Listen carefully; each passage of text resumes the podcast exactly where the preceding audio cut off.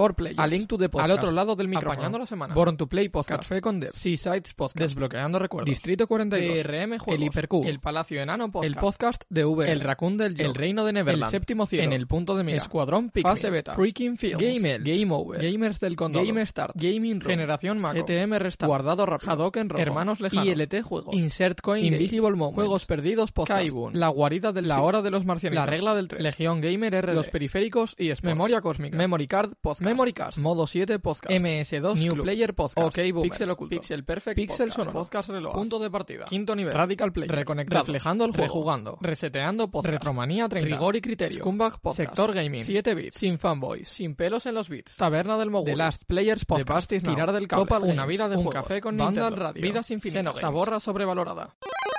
Bienvenidos a la iniciativa Podgaming. Ya estamos en directo, ya hemos escuchado todas las sintonías, hemos escuchado a todo el mundo. eh, esto ya está en los canales habituales, esto es en Twitch, en el canal de Sector Gaming TV. Y vamos, vamos a decir qué es esto, vamos a explicar qué es esto. Esto es Iniciativa Podgaming, programa número 3. Vamos a hablar de diferentes temas. Ya tenemos gente por el chat dejándome mensajes que me ayudaréis a leerlos porque voy un poco a ciegas, nunca mejor dicho. Y tenemos a mucha gente que nos quiere explicar quién es en el mundo del podgaming, qué programa representa y si quiere también nos puede explicar un poquito qué videojuego representa a ese espacio del que forma parte. Yo soy Xavi Capa, soy el host de este espacio, espero hacerlo lo mejor posible, es mi primera vez haciendo radio en directo, así que eh, tener un poquito de paciencia conmigo. En fin, que empezamos, ya hemos puesto música, así que directamente bienvenidos amigos y la lista del guion, que la tengo aquí, que la tengo que volver a recuperar, me pone en primer lugar a Phoenix Games, así que bienvenidas en este caso, compañeras, ¿cómo estáis? Jazz y Nia. ¿Quiénes sois en el mundo de podgaming? ¿Qué programa Hola, muy buenas. representáis? Hola. ¿Y qué videojuego Sí. representa o sería el más cercano a lo que es vuestro programa? Pues nada, básicamente Phoenix Games es un programa que lleva poquito tiempo, la verdad. Y básicamente nos centramos sobre todo en indies y en sigilo de nicho, de ahí la intro, pero sí que intentamos tocar un poco casi todos los palos a nivel general. Y tenemos un poco de complejo de salmón, la verdad, porque a veces vamos en contra de la gran mayoría de personas. Pero bueno, intentamos hacerlo con amor y con respeto. Y en cuanto a un videojuego, pues yo creo que sería Dead Cells el que nos representaría. Está ahí. Porque es un juego que es muy rápido, tiene mucho humor, pero también tiene sus zonas serias. Y además la animación que tiene es maravillosa y nos encanta, la verdad. Lo estaba jugando hace muy poquito en el móvil, que hay una versión de Android muy chula, que si tienes además el, el pass este de, de Google, ¿no? Pues lo puedes jugar sin coste adicional. Pues ya, Nia, bienvenidas al programa. ¿Me permitís que dé paso al siguiente invitado? Ahora seguiremos hablando, nos explicáis más de vuestros gustos y demás. Así que tenemos a Xavi del Séptimo Cielo. ¿Qué tal? ¿Cómo estás? Muy buenas, pues yo de lujo. A mí me encanta estar con gente hablando de videojuegos porque normalmente no tengo yo a gente a mi alrededor ni online ni, ni en la vida real que, que pueda hablar de esto, así que pues genial. Te quedas atrapado en el ascensor y aprovechas. Pues miren que ahora que no pueden ustedes escapar, vamos a hablar de, de videojuegos. Es broma, Eso es. Bienvenido. ¿Qué podcast representas y qué videojuego representa tu podcast? Es decir, ¿quién eres tú en este mundillo del podgaming? Pues bueno, yo soy el séptimo cielo. Empecé con un compañero mío en 2021. Eh, él por motivos personales tuvo que dejarlo y dije, ¿qué hago? ¿Lo sigo o no? Entonces, pues bueno, decidí seguir. Me hice todas las semanas del mes, menos tres semanas durante el primer, primer año, porque estuve con COVID. Así que de momento me quedo aquí. Eh, ¿Un videojuego? Pues supongo que Final Fantasy VII, porque se llama El Séptimo Cielo, por ese bar de Tifa tan mítico. Y empezó con eso, pues un bar para charlar de, de videojuegos. Ahora estoy yo solo en el bar hablando con nadie, pero bueno, no está tan mal. Pero Xavi, el, el, el original, ¿no? No el este que ha venido después. Que yo. Un día hacemos un programa solo de este de esta versión del juego que nos la traen ahí por fascículos, que se agradece, ¿eh? pero ostras, podía haber venido toda de, de una vez, ¿no? En fin, que bienvenido Xavi, un honor tenerte aquí. Ya coincidimos en el programa 1 y vamos, seguro que nos tienes muchas cosas que explicar en el programa de hoy. ¿Quién me viene después en la lista que le acabo de quitar? Así que, eh, sí, la hora de los marcianitos. Eh, Pepinao o Pepino. Pepino es más italiano. Pepino, bienvenido. Eh, ¿Cómo estás? Pero de italiano creo que no tienes nada. Ciao, io sono il vero Peppino, el Empepinao 86 de la Hora de los Marcianitos, el mejor podcast de videojuegos del universo. Y nada, encantado de, de estar aquí. Me pasa igual que al compañero Xavi, que me encanta hablar de, videojuegos, es mi pasión y me levanto cada mañana en plan de, a ver con quién puedo hablar de videojuegos eh, hoy. Y, así que bueno, yo para mí, pues yo aquí encantado, mira, aquí tan tranquilamente con mi cervecita, charlando videojuego, perfecto, planazo para la tarde, oiga. Es zumo de naranja, pero vamos, que chin chin, que esto va para largo, una horita y poco, y ya veremos qué, tal va.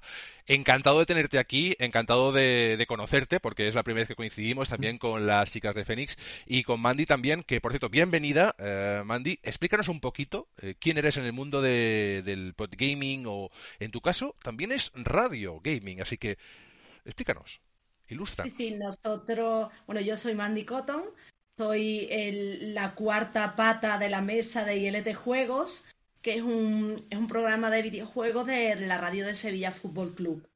Entonces, pues, eh, nosotros empezamos como programa de radio y poco a poco hemos hecho una especie de híbrido, si quieres después lo comentamos, hacia eh, el hacia un podcast.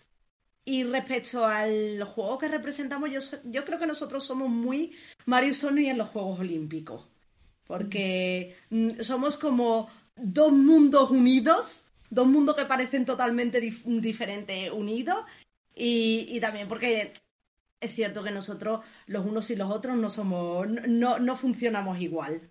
Oye, pues muy bien. La verdad que esto de, la evolución hacia podcast me interesa mucho, porque además el primer tema de debate eh, que, vamos a tratar aquí es el de la radio, no tanto versus, esto es un poco clickbait, lo de versus, sino que, bueno, comparar radio y podcast, que hay que tengan en común y que hay que tengan, pues, eh, distinto. No me olvido de Carlos Zetay, mm, que también te conozco hoy por primera vez. Bienvenido a esta iniciativa Podgaming 3.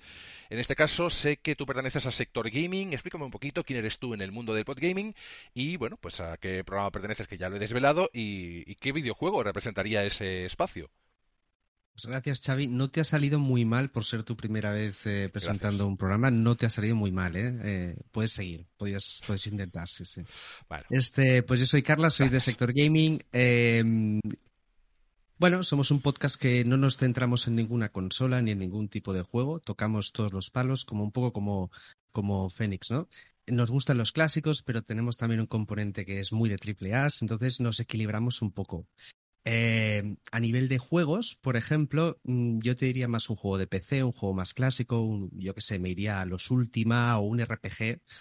Y eh, seguramente eh, nuestro, nuestra tercera pata, que es Sandro, iría más por, no sé, un, Assassin's Creed o algo más de Ubisoft, seguramente. Y bueno, pues no nos casamos con nadie. Y, nada, y tocamos todos los palos, como he dicho, pero nos gustan mucho, mucho, mucho los clásicos.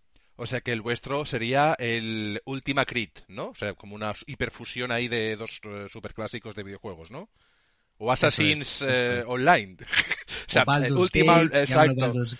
una mezcla ahí. Bien, bien, no, no está mal. Muy de clásicos, muy de clásicos. Por cierto, no nos habéis dicho de dónde sois, pero sé que estamos bastante repartidos por lo que es la geografía española, así que por el mismo orden, más o menos, si me podéis decir de dónde venís y ya pasamos al primer debate. Es decir, Mandy ya nos ha chivado que es de radio, ¿no? Del, radio de, la radio del Sevilla Fútbol Club. Sí. De ahí vengo ahora mismo y estoy en Dos Hermanas. que seguro que hace fresquito por ahí a estas horas. Súper. Yo os invito aquí a que disfrutéis de nuestra caluza. Exacto. pues, ¿de dónde sois el resto? Eh, si queréis lo hacemos a la inversa. Carlas, ¿de dónde sois vosotros? Venga, pues eh, nosotros éramos de Mallorca, Inglaterra y, Barcelona, pero desde hace bien poquito somos dos de Barcelona, Xavi, eh, de Barcelona, yo también soy de Barcelona, y luego tenemos a Sandro desde Mallorca. De acuerdo, Mandy de Sevilla, con todo el equipo, entiendo que sois de allí, es decir, que geográficamente os encontráis allí. De acuerdo, Xavi, eh, ¿tú dónde estás? Yo en Posta, oh. eh, Delta del Ebro. Ostras, qué bien, porque incluso siendo Cataluña estás, no es, no viene a ser Barcelona precisamente, estás un poquito más apartado. Al sur del todo. Exacto. Son de como dicen aquí. ¿Y Phoenix Games? ¿Dónde estáis? Nosotros de Navarra, en Pamplona. Oh, qué bien. ¿Y Pepino? De Italia. Te la guardaba. bueno, yo ahora, yo ahora mismo os hablo desde, desde Mallorca. Pero yo en verdad soy de Palma del Río, Córdoba. Eh, lo que pasa es que, bueno, llevo ya seis años viviendo aquí y, bueno, luego todos los componentes del podcast estamos todos repartidos por la geografía española. El director de nuestro podcast es de al lado de Santander, o sea, es cántabro. Eh, eh, Javo, uno de mis compañeros que está aquí en el chat, es de Sevilla yo ya lo he dicho, y luego tenemos una colaboradora de Barcelona y otro colaborador de eh, Asturias. O sea que estamos muy repartiditos. Estáis bastante repartidos y es un poquito también la clave de algunos de esos podcasts, que es lo que permite al final el podcast, ¿no? Unir gente que incluso a veces no se conoce en persona o pues, se ha visto un par de veces y permite que haya incluso un feeling o un trato de, amistad, aunque no sea pues eh, de cercanía y eso es genial, ¿no? Y a veces es lo contrario, porque en Phoenix Games es, es una cercanía eh, palpable porque os veo a las dos en la misma cam, pero que también eh, significa que bueno que, hay todas las versiones eh, disponibles para, para, lo que es la capacidad de hacer un podcast y, de gaming. Tenemos que probar un día, ¿eh, Xavi? Esto de hacerlo en la misma sala. De Todos los, tres, dándonos codazos y... Pero, en fin, yo creo que a veces la distancia es mejor, ¿eh? Pero, o sea, según para qué. en este caso tiene sus ventajas en todos los casos y eso está bien. Nosotros hemos cumplido en esos 10 minutos de presentación, estoy dándome besos pero aunque no se me vea, y vamos, si os parece bien... sí, vamos a a, seguir con el guion o a empezar con él. El primer tema era muy interesante, además surgió en el programa número uno. Eh, lo tengo en el guion, pero os lo puedo decir de memoria. Básicamente la pregunta es si radio y podcast son lo mismo. Sé que este es un espacio para podgaming, pero en muchas ocasiones nos encontramos con que hay espacios eh, que están en la radio emitiéndose y espacios que están solamente en podcast, ¿no? Y había esa duda y se generó ese debate. Eh, no sé si alguien quiere empezar hablando, si alguien levanta la mano le doy paso inmediatamente, o si no, pues voy a dar yo paso por el orden que tenemos establecido.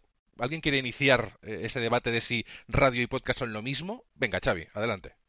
bueno, yo lo, abro porque no sé si soy el que más va a tener que decir, pero sí me, gustó mucho eh, en el primer programa el debate que empezasteis, Late y tú. Y, ostras, yo me quedé un poco pensando, ¿eh? de verdad. Y lo, lo principal que diría es que yo, por lo menos, diría que no, que para nada. Yo digo, no soy profesional de esto, pero a mí se me quedó muy...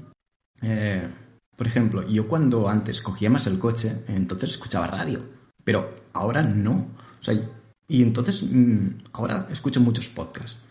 Diría entonces que para mí lo que sería la radio sería la televisión de toda la vida, ¿no? Algo eh, más enfocado para ponértelo un rato, el rato que estás, que puedes mirar, y el otro, pues como la TV on demand, ¿no? Que sería Netflix, eh, Prime y cosas así. Porque yo, sobre todo, me acuerdo mucho que cogía el coche, iba a trabajar eh, ocho y media, nueve. Pues me acuerdo de programas de por aquí, Fricando Matiné, eh, la PM, cositas así, que yo escuchaba. Y como mucho, luego me bajaba el podcast si era más que nada porque, ostras, me he quedado con las ganas y tengo que entrar al trabajo. Para los no catalanes, Xavi, tengo un inciso muy rápido. No catalanes. Frequeando Matino es el típico matinal, ¿de acuerdo? Que en Europa FM, por ejemplo, pues tantos años y en otros canales, típico, eh, pues ese matinal de humor con eh, espacios de tres, de 3 a 5 minutos, con gags, llamadas, un poquito de todo. Y en el caso, ¿cuál me decías el otro programa que...? El, APM. APM. El APM Radio. Programa de humor hecho con recortes de cosas raras que han pasado en televisión que es desternillante. De hecho, lo podéis encontrar en YouTube. Para que es, es muy regional, porque realmente son programas muy de aquí, pero son muy chulos. Realmente han tenido muchísimo éxito. Perdón porque no, no he especificado suficiente, pero sí, esos típicos pues programas matinales o de tarde o las listas, pues como mucho ah, me bajaba el podcast luego porque digo, ostras, esto se me ha quedado, pues me bajaba el podcast y escuchaba esa parte y luego pues me, pongo a otra cosa, ¿no? Pero con los podcasts para mí es muy diferente. Yo me elijo cuándo, me elijo quién, me elijo cómo.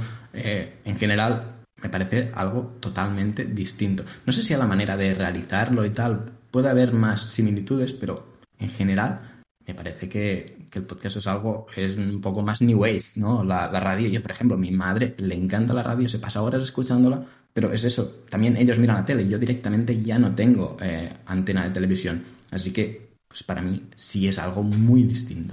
Son otras épocas, son otros momentos. Así que, eh, Phoenix James, si queréis comentar, eh, ¿cuáles son las principales diferencias? Si queréis un poquito tirar por ahí o si no, eh, en cuanto a, lo que permiten, porque yo creo que es un tema de formatos, aunque sean de audio, ¿no?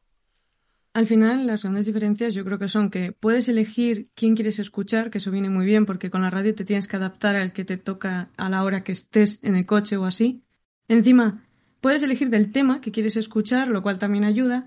Y aparte creo que sirve también el hecho de que la forma de hablar igual es como más suelta, más amigable, más tú a tú, que a veces hay radios que sí que lo hacen así, pero no suele ser como lo más común, sino que son como más cautelosas y así. Y en cambio en el podcast somos un poco más a veces bruticos, se puede decir. Una línea editorial en radio, ¿no? ¿Querés decir que la, radio suele responder a una temática global, a unas necesidades de la propia plataforma? ¿Y el podcast quizá da más libertad? ¿Puede ser? Eso es. O por ejemplo, como lo que acaban de comentar de esos momentos donde solo ponen requetón. sí. Sí, al final yo creo que la radio es algo más parecido a la televisión y somos como el nuevo Twitch, pero de en versus con la radio, ¿no? Aunque yo creo que podemos coexistir, pero sí que es verdad que nos aporta un contenido que quizás la radio no lo acaba de aportar del todo y al final todo el mundo puede ponerse el programa que quiera a la hora que quiera de una forma muy sencilla. Y además tienes la sección de comentarios, puedes intentar hablar con los podcasters de una forma más cercana, que creo que al final eso a la gente le gusta bastante. El chat, por ejemplo, en directo, si lo hacéis en streaming, por ejemplo, permite una aportación muy orgánica. Que, por cierto, a toda la gente de los que nos están viendo, los tengo los chats aquí encima. Veo todo ese peso de la responsabilidad del chat, justamente. Para los que solo nos escuchéis, cuando nos escuchéis, que sepáis que hay un chat en directo con muchísima gente. Gracias a todos. Os estoy leyendo. Si queréis cualquier cosa que veáis que os interese del chat y la queréis nombrar, también, ¿eh? levantáis la mano, hacéis una señal o un silbidito y pasamos a comentarlo directamente. Gracias a todos que estáis ahí en directo. No sé cuántos sois porque no he podido mirar la retransmisión, pero gracias por aportar tanto porque se os quiere un montón. En cuanto a lo que decís, eh, Mandy, te voy a preguntar a ti directamente porque sé que combinas ambos formatos. Eh, la radio tiene unos cánones, unas cláusulas, unos detalles, sin entrar en, tampoco en, tanto detalle, pero va por un canal, porque también tiene una línea editorial en lo que es el espacio o la parrilla, y el podcast da la libertad de hacer extras, a lo mejor, cositas que sean, pues eso, más personales, más directas. Eh, ILT Juego nació como programa de radio. Era un programa de radio. Y este año, que es nuestra quinta temporada, yo empecé a, mediados de la cuarta temporada, es cuando hemos empezado a hacer esta especie de híbrido, que lo cierto es que nos está funcionando bien. Pero sí es cierto que, la radio tiene X cosas que yo veo muy diferentes del mundo del podcast. Por ejemplo, en la radio los silencios están muy mal vistos. Tú no puedes dejar silencio en radio, que es una cosa que el podcast, que es algo más así, más natural, sí puedes hacer, porque forma parte de, una conversación humana. En, radio tú eso no puedes hacerlo. Entonces, eso de alguna manera a nosotros nos obliga a eh, llevar un guion de manera que eh, si alguno de los compañeros se atasca o hay un gazapo o algo así, inmediatamente otro sabe por dónde va, sabe de lo que estamos hablando y, y sabe dónde tiene que ir. Eso quizás en el podcast es algo que sale más natural. Pero, mm. eh, como te digo, en la radio eso no se no te permiten que haya un silencio, porque no podemos hacerlo. Luego nosotros intentamos hacer un formato que creo que, también nos da la radio, que es el hecho de que hacemos como mm, un poco lo que hacía en su época Game 40, que es em, muchas intervenciones muy cortitas. Ese tipo de formato de habla uno, habla otro, habla otro, pues igual un minuto, un minuto y medio. Y yo en el podcast veo un poco más como que se alargan las cosas, que se puede divagar un poco más. Nosotros eso no lo podemos hacer porque vamos siempre así con el tiempo. Que yo digo que la, radio por eso te da mucha adrenalina, porque tú vas así, vas en directo y de pronto llega y te dice, no, escúchame, que en cuatro minutos tenéis que cortar. Y en cuatro minutos tienes que cortar. El ritmo de radio, los que venimos de radio le llamamos el ritmo de radio. Cuando llevas un tiempo sin hacer, lo pierdes y notas que has perdido y estás oxidado. Es, es, algo muy curioso que nos pasa a los locutores de radio convencional, que en podcast no es tan importante, ¿no? Porque tiene otros ritmos, tiene otros feelings. Eso es Sí, sí. Y luego, a mí sí que me gusta eh, el tema del estudio. Es diferente hacer podcast. Yo no estoy acostumbrada a hacer podcast, estoy acostumbrada siempre a estar en la radio. Entonces, para mí, esto, por ejemplo, es la primera vez que hago un streaming, es la primera vez que me pongo una cámara y para mí esto es un horror porque además mm, como te he dicho, digo, si tengo nada más que una raya en el ojo, qué vergüenza, ¿qué me vas a decir? Pero en, en radio todo es como eh, claro, tienes al técnico a un lado, tienes al director del programa al otro lado, tienes a tus compañeros alrededor y es todo como, como, hay como una simbiosis que yo no lo noto en el podcast y no es que me guste menos, es que es diferente. ¿Hacéis contenido distinto? Es decir, una vez hacéis el programa regular en radio, en la franja que toque, eh, ¿lo emitís en directo el programa o es pregrabado? Nosotros lo emitimos en directo, eh, son los jueves de, de 6 a 7, ahora estamos en parón, y después se sube a iBooks. Y luego en iBooks tenemos también eh, ciertos contenidos que son exclusivos de Extra. Ah, de acuerdo. Es, lo que venía a preguntar. Es decir, que también permite el, podcast hacer extras o contenidos o incluso alargarte más fuera de esa parrilla que a veces también te obliga, como decía Pepino hace un tiempo, lo hemos dicho creo que off the record, que, que te si haces una hora, eh, a veces te quedan muchas cosas en el tintero y siempre puedes hacer un extra o alargar y esa parte mm. pasarla aparte. En fin. De hecho, nosotros solemos hacerlo. Pero es cierto eso que cuando cuando grabamos podcast, que normalmente estamos, pues, como estamos ahora, cada uno en casa, es diferente, porque no, nosotros estamos acostumbrados a estar conectados y a lo mejor nos hacemos señas o le digo corta un poco o estamos terminando o, me hace una seña de acércate más, que es algo que a mí se me pierde en el podcast. Claro, Pepino, ¿vosotros os hacéis señas en, cuando grabáis? ¿Grabáis con webcam o estáis en la misma? Porque en la misma sala no estáis cuando grabáis, ¿no?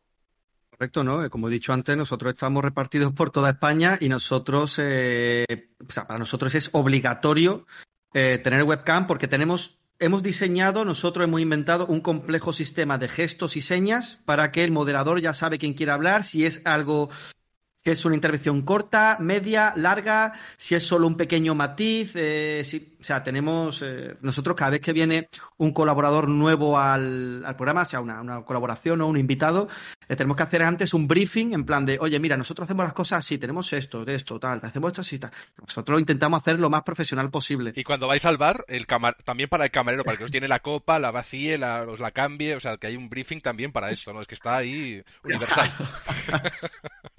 y bueno, sí.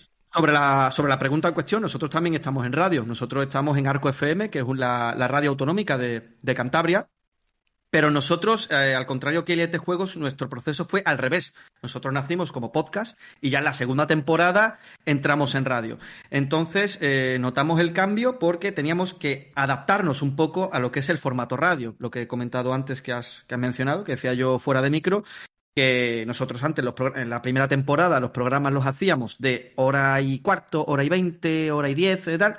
Ahora es una hora, porque en la radio te dicen, tienes una hora. Claro, hay que encajarlo. Punto. Y claro, y hay, que, hay veces que vamos ay, con el, tiempo pegado al culo y venga, hay que correr, hay que correr, hay que correr.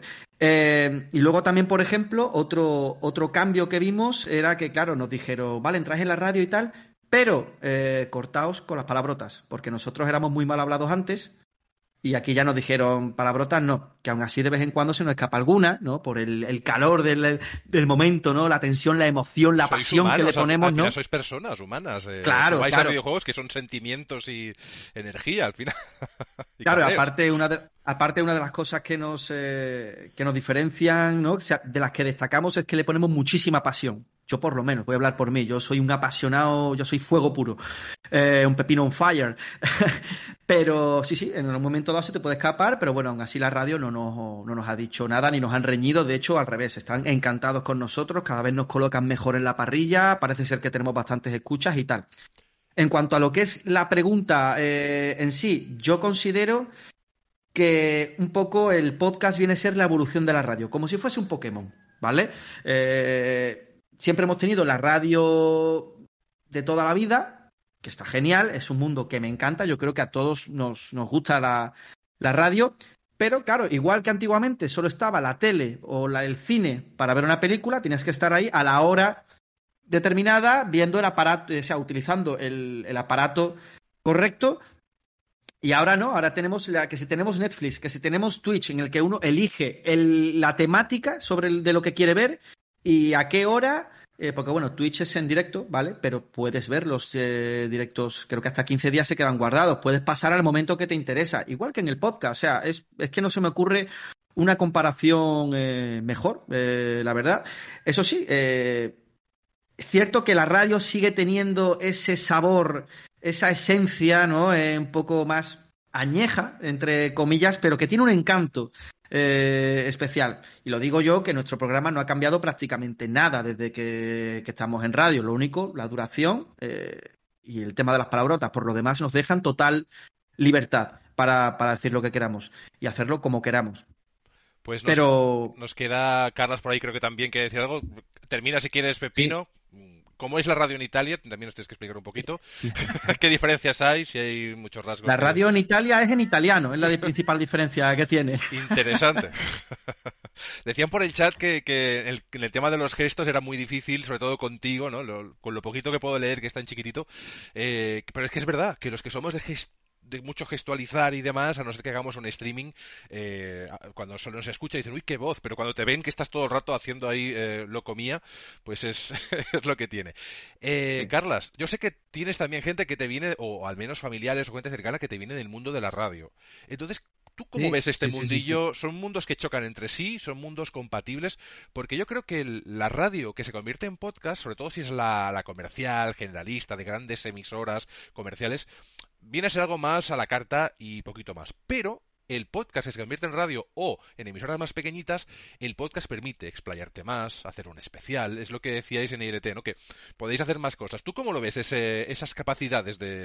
Eh, para mí esa es la clave, ¿no? La libertad que te da un podcast. Cualquiera puede hacer un podcast. Se compra un micro bueno, eh, se graba y cualquiera puede hacer un podcast, sea mejor o peor, pero cualquiera es capaz de en su casa hacer un podcast. No cualquiera puede ir a una radio y decir, oye, quiero hacer un programa aquí. Entonces, esa facilidad eh, que te da el podcast de hacer, de, abrirte una puerta hacia, hacia el mundo de lo que sería el podcasting o, incluso la radio a, la larga, eh, pues eh, es increíble, ¿no? Nos, nos abre un mundo completamente nuevo. También tiene que es mucho más natural lo que, lo que hemos dicho, ¿no? Eh, si el programa nos dura dos horas porque nos lo estamos pasando muy bien y te estás enrollando más, pues te dura dos horas y ya está. Es lo que decía radio, Pepino, ¿no? Más cercana, quizá. O sea, eh, que, lo natural también es más cercano. Estamos viviendo, Antes estábamos acostumbrados a esas cosas de, series de 30 minutos, esa televisión muy marcada, esa radio muy marcada, y ahora mismo estamos en Twitch con gente que, que, está gritando, que no sé qué, que no pasa nada, pero estamos consumiendo ese tipo de, de material, ¿no? Y el podcast es un poco eso, es la naturalidad de poder juntarnos amigos a, charlar de lo que sea y charlar de cosas interesantes que están pasando, pero es como charlar de cosas que a la gente le interesa, pero de una forma más natural. Que eso no quita que para mí la radio es súper interesante, porque la radio te da información inmediata. Un podcast a lo mejor lo has grabado un lunes y lo estás escuchando un viernes. Pero si quieres saber lo que está pasando ese mismo día, si acaba de haber, me lo invento, ¿eh? que no, ¿eh? pero yo qué sé, un meteorito cae en la Tierra, pues ¿qué vas a hacer? No vas a ponerte un podcast que te hable de meteoritos de hace una semana. Vas a, poner la radio para escuchar qué está pasando con el meteorito que está cayendo ahora mismo, ¿no? Entonces, esa inmediatez eh, te la da la radio. El podcast es, más difícil que, que te la den, ¿eh? pero la radio es eso, cada minuto es dinero es, más difícil encontrar un podcast mm, tan actual, ¿no? De, porque parece que el, podcast o es atemporal o tiene una muy rápida caducidad. Así que también es verdad que se tiende a hacer temas más generales. Pero aquí cada formato tiene su cosa. Su que. Eh, nos pedía paso Pepino y luego Xavi, por orden. Sí, solo acabar diciendo que ah, para mí son completamente compatibles. ¿eh? Son uno va con el otro, no tienen por qué estar separados ni pelearse, ni si eres consumidor de podcast ya eliminas la radio de tu lista. Al contrario, para mí van de la mano para dos tipos de información distinta, ¿no? Inmediata o más natural, ¿no? Más, más eh, relajada y el concepto de, podcasting que permite streaming. Esto al fin y al cabo, por ejemplo, nosotros hemos, eh, hay una línea dentro de lo que es iniciativa Podgaming es que sea escuchable. Es decir, que lo que digamos no requiere tampoco que nos veáis, pero al mismo tiempo pues tiene esa gracia de ver la cara del interlocutor, de quien está comentando y también pues estamos viendo, por ejemplo, y ahora te doy paso Pepino, que hay eh, podcast, en España se estaba viendo menos, que están dando el salto al streaming en vídeo. Es decir, mm, había uno argentino de temas de eh, paranormales, que creo que estaba, no sé si en, Amazon o no sé a dónde, o en Netflix, y luego hay otro que ha dado el salto a HBO, más recientemente, con Andrés Buenafuente. Es decir, que es un formato mucho más adaptable a, otros formatos o a otras, plataformas que a priori no estaban pensadas para ello. Pepino, please. Sí, yo lo que quería decir, bueno, va relacionado conforme a lo que yo decía antes, ¿no? Que el podcast viene a ser la evolución del, de la radio, pero no solo la evolución, sino yo creo que trae un poco la democratización de la radio a toda la gente. Igual que, por ejemplo, Twitch tras la democratización de lo que es la televisión a la gente, pues eh, el tema del podcast es eh, lo mismo, por lo que decía eh, y de que ahora cualquiera puede coger un micro, internet, pum, y grabar un podcast. Eh, no puedes coger presentarte en la radio en plan, oye, dame un espacio, te dicen, vete de paseo. Igual que Twitch, tú no puedes presentarte, yo qué sé, en las oficinas de Telecinco de Antena 3 que te van, no te dejan ni pasar la puerta. Tú dices, bueno, pues me hago un canal de Twitch y hablo de lo que yo quiera. Es como ese capítulo de Los Simpsons en el que se hablaba sobre el tema de la libertad de prensa y tal, ¿no? Que Lisa se hacía su propio periódico eh, porque era el señor Barnes el que quería controlar todos los medios, ¿no? Y tener el monopolio y al final el capítulo, si mal no recuerdo, hace mucho tiempo que lo vi, acababa en que todos los ciudadanos de Springfield se hacían su propio periódico. La Gaceta de Lenny, el diario de Barney, el no sé qué. Y al final la gente hablaba de tonterías y chorradas, pero cada uno hablaba de lo que le interesaba. Y tú ahí ya lo consumes o no. Por eso digo que es un poco la democratización del medio. Y a mí me parece bien y lo celebro y lo, y lo aplaudo. Siempre y cuando, claro, por supuesto, mm, igual que ha dicho Z también, que ambos formatos son compatibles eh, sin ningún tipo de problema. Pues sí, lo son y además es, es, chulo, ¿no? Que el podcast da voz a gente que por otras vías a lo mejor no tendría, no pasarían por el filtro de una gran corporación que controla un medio audiovisual. Y es así, al final tú haces ese, ese espacio. Pero es que los podcasts permiten eso, un podcast muy personal, muy de monólogo, un podcast corporativo monotemático con una voz que te aburre al segundo, pero es totalmente compatible porque tienen una funcionalidad. Es decir, al final quien lo escucha es alguien que busca ese contenido por un motivo concreto. Xavi, ¿qué nos pedías paso? Bueno, solo quería eh, leer un poquito del chat y es que eh, Retropapi Gamer dice, creo que lo que se hace en los podcasts se acerca más a la radio nocturna. Con más interacción, entran audios de la gente, la radio de día, mm, tío, radio, fórmula, es más comercial. Entonces, la tormenta no cae, dice, nos gusta más lo natural de la gente sin que se fuercen sus personalidades o la reduzcan también. Yo Sí, sí, muy acertado. Además que, la radio de noche era mucho más personal. Yo me acuerdo que en la radio pagábamos la luz para hacer ambiente cuando hacíamos, pues eso, como radioteatro o mm, historias inventadas, hacíamos nuestros personajes o nos inventábamos que estábamos en un videojuego. Yo me acuerdo hace un montón de años, oye, y estábamos dentro del videojuego, en una hoguera de Golden Axe o donde fuese y con los enanitos dando vueltas por ahí. Creas mundos de forma más fácil, pero al final ambos son compatibles, ¿no? Y... Sí, adelante, Xavi. Bueno, yo justo eh, quería decir más o menos lo que has dicho tú y además quería añadir lo que ha dicho Mandy, que a mí me ha parecido muy curioso y es que eh, estabas, escuchado a todos, algunos ya los había escuchado, pero he escuchado a todos antes de este programa y el programa de ILT justo me pasó eso, digo, es que esto es radio, esto es, pura radio, o sea, tenían un orden, una, unos tempos, wow, yo flipaba, digo, joder, cómo, perdón, cómo, tienen, ¿no? Ese, ese orden tan bestia. Y, y sí, claro, pues eh, ahí está, ¿no? Lo, lo, ha explicado perfectamente ella. Pues Mandy nos pedía paso y después Pepino. Sí, porque quería, quería contestarle a, a Xavi que es cierto lo que tú cuentas de los tempos, de cómo nos medimos para que todos más o menos eh, tengamos las mismas intervenciones con los mismos tiempos y no se nos escuche más a uno que a otro, pero sí es cierto que sobre todo esta temporada nosotros hemos intentado mucho eh, meter el feedback de la gente. Pues nosotros tenemos nuestro grupo de Telegram y estamos eh, en la radio y acabamos hablando de cachopos porque en el grupo de Telegram están hablando de cachopos. Entonces sí intentamos eh, retroalimentarnos un poco del mundo del podcast precisamente por eso, por hacer un híbrido entre las dos cosas. Pero sí es cierto lo que dice que en nosotros es todo como muy no, no cerrado, pero sí, eh, sí esquematizado.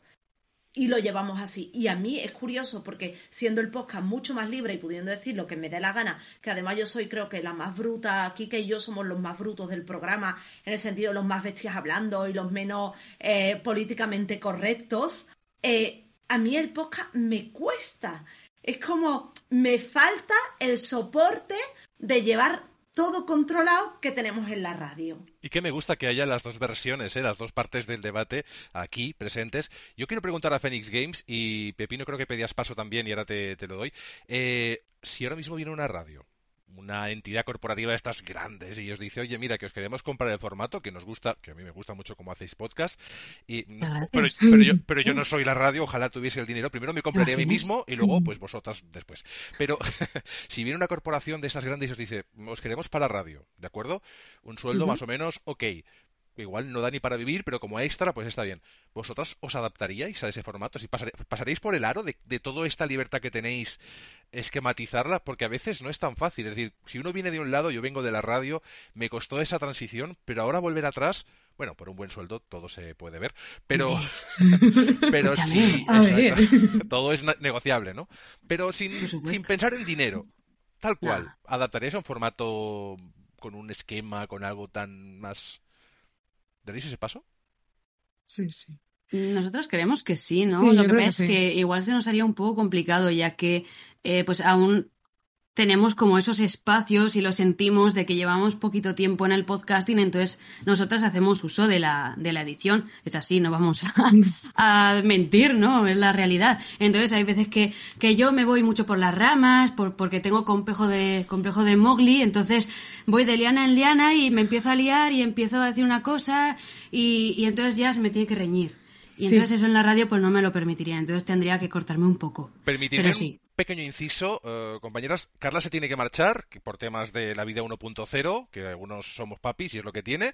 Eh, Carlas, si te da tiempo y quieres volver, aquí estamos, que te recogemos rápido y, vamos, y te, reincorporas cuando quieras, ¿de acuerdo? Algunos minutos y vuelvo. Muy bien. Luego. ¿Cómo paso yo con la nave de los marcianitos y lo recojo? Y lo recoges ahí, abduciéndolo. Esta vez con el que lleváis poquito tiempo, decías, ¿no?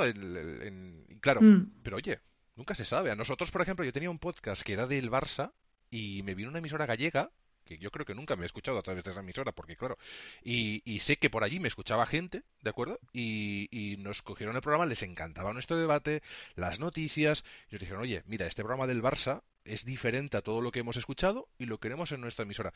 No vimos ni un duro, pero pensar que hay gente allí en una red de emisoras gallegas que nos estaba escuchando cada día o bueno, cada semana, a mí me hacía muchísima ilusión. Me hubiese encantado poder hacer radio físicamente, ¿no? Porque es un poco esos orígenes.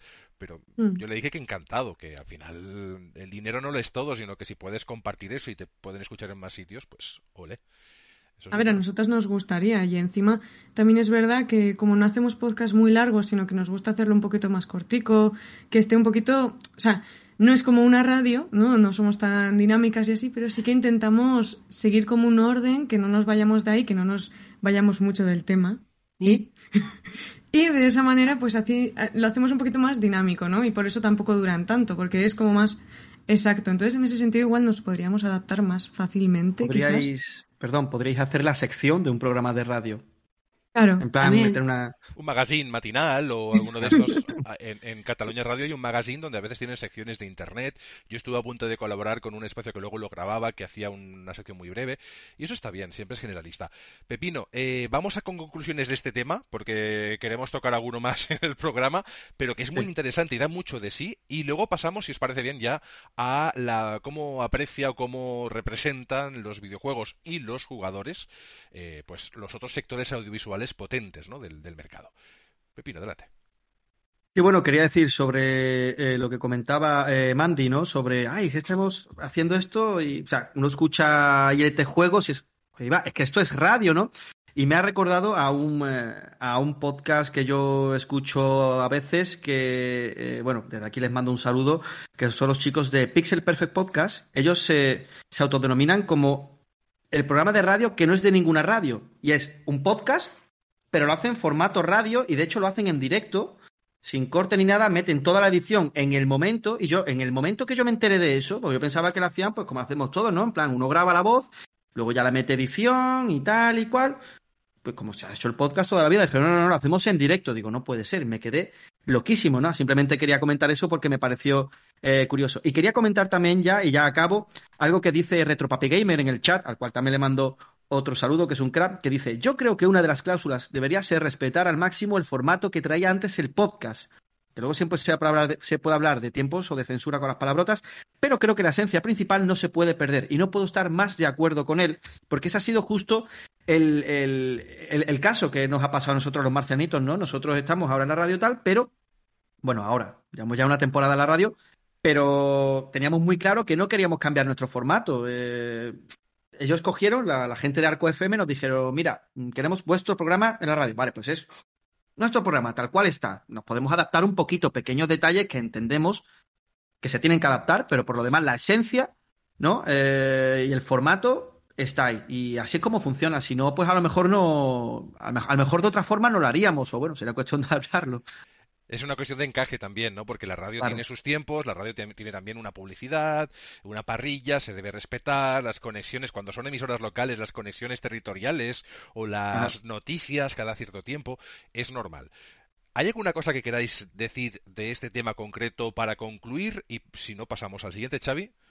Y bueno, yo eh, Quería solo un apunte de una cosa que has dicho tú que me parece bastante curiosa y es que HBO ha, cogido a, Nadie sabe nada y eso me parece un poco el triunfo de ese formato on demand que decía yo al principio, ¿no? O sea, no estamos hablando de, cualquiera y la producción audiovisual que tiene ese programa para venir de un programa de radio y podcast me parece una barbaridad. O sea, que cada vez creo que este tipo de, de quiero esto en el momento que quiera yo verlo, pues triunfan bastante más es que se agradece, ¿no? Que además se haya tenido en cuenta. Sí que es verdad que a mí a veces, eh, y esto lo hablaremos en otro programa, el tema de que tengas que ser famoso o conocido o llevar 25, 30 años haciendo programas de televisión en diferentes canales, desde TV3, Antena 3, Telecinco, yo creo que ha pasado por todos, sino directa, indirectamente por formatos de la propia productora del Terrat, eh, ostras, a veces hay que dar una oportunidad también a algún espacio que no tenga un famoso, un conocido o una voz que no requiera ser un actor para poder grabar un audiolibro. y no hablo de nadie, hablo de mí. Eh, Mandy, que nos pedías paso. Sí, solo he comentado un par de cosas. Primero, eh, que yo creo que no lo he comentado, pero ILT nació como sección de un programa más grande hasta que se independizó. Y decía lo que comentaba Pepino, al contrario, es exactamente igual. O sea, nosotros cuando grabamos podcast respetamos mucho eh, el mismo formato que llevamos en la radio, porque al fin y al cabo, bueno, pues a la gente le gusta el formato de ILT Juego y lo mantenemos en podcast también. No cambiamos el, pues igual si es más desenfadado, como hablábamos antes, decimos, uy, tenemos un podcast, pues podemos, si en vez de una hora es una hora y veinte, pues una hora y veinte. Pero eh, el modo y el tipo en el que nos movemos siempre es el mismo. O sea, eso no cambia.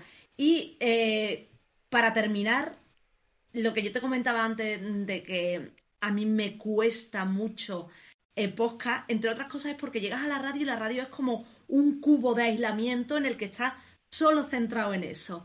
Y que yo no entiendo cómo la gente que hace podcast se puede concentrar. Yo admiro muchísimo eso, porque yo ahora mismo estoy grabando y estoy pensando, la gata, el niño chillando la piscina, el móvil está brillando. Estaba pensando en tu gata, que la he visto pasar antes por detrás, aunque tenga que por allí visto, Entonces, es como, Dios, mm, cómo la gente que hace podcast se concentra en casa diciendo, no, me voy a sentar y voy a grabar. Yo, el, el que hicimos en Semana Santa, acabé jugando con el Kirby de peluche y le hicimos fotos y la subimos y, mm, o me puse a peinar al oso de mi hijo y digo, ¿cómo la gente se concentra? Porque la radio te, te da como esa sensación de aislamiento, de lo que hay es esto durante X tiempo. La pecera, al final el estudio tiene ese concepto de templo, ¿no? Cada uno lo dirá como quiera, pero la pecera en sí te da ese aislamiento que tú dices, tanto sonoro como de ambiente, como de lo que sea. Aquí, cuando hace calor, abres dos ventanas, se oye el coche de turno porque hace ruido y, es lo que tiene, o pones el aire acondicionado, lo que sea, y se escucha todo. Pepino, ¿qué pedías paso? Y bueno, eh, simplemente un matiz, lo que dice eh, Mandy, de cómo se concentra uno, ah, no sé, con el gato, no sé qué, no sé cuánto. Yo solo digo, tengo la puerta cerrada del cuarto por una razón, y es por el gato. Porque como venga aquí va a empezar a arañarme la pierna, a tirar, a morder los cables y la va a liar muy parda. Entonces, puerta cerrada. Estoy que me aso de calor, estoy sudando como un pollo, pero yo no abro la puerta, porque ahí se desata el infierno, como yo abro la puerta.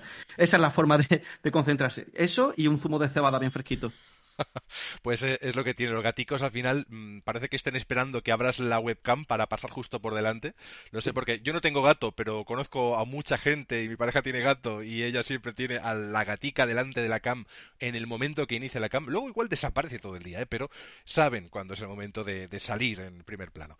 Eh, cerramos temas si os parece bien. Pasamos al siguiente. No sé si os parece porque el siguiente también tiene algo que, de relación con esto, ¿no? Al final, mm, eh, casi hemos estado todos de acuerdo en que no son lo mismo, pero que sí son muy compatibles y que el podcast pues tiene un poco más de es un poquito más adaptable, pero oye, al final sí que nacen un poco del mismo origen, ¿no? Con, menos filtros.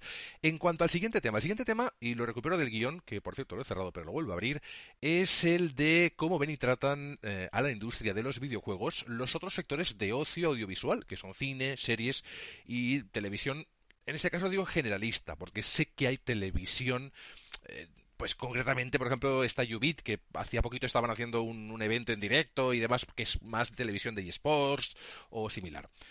Y claro, si es un programa específicamente de, videojuegos o tecnología, en Cataluña estaba el de la generación digital, pero bueno, sé que también en TV2 estaba el de, el de redes, creo que era, o decir que hay formatos. Pero la televisión generalista normalmente mm, tiene como un punto de menosprecio, ¿no? No sé que sea un anuncio propiamente dicho.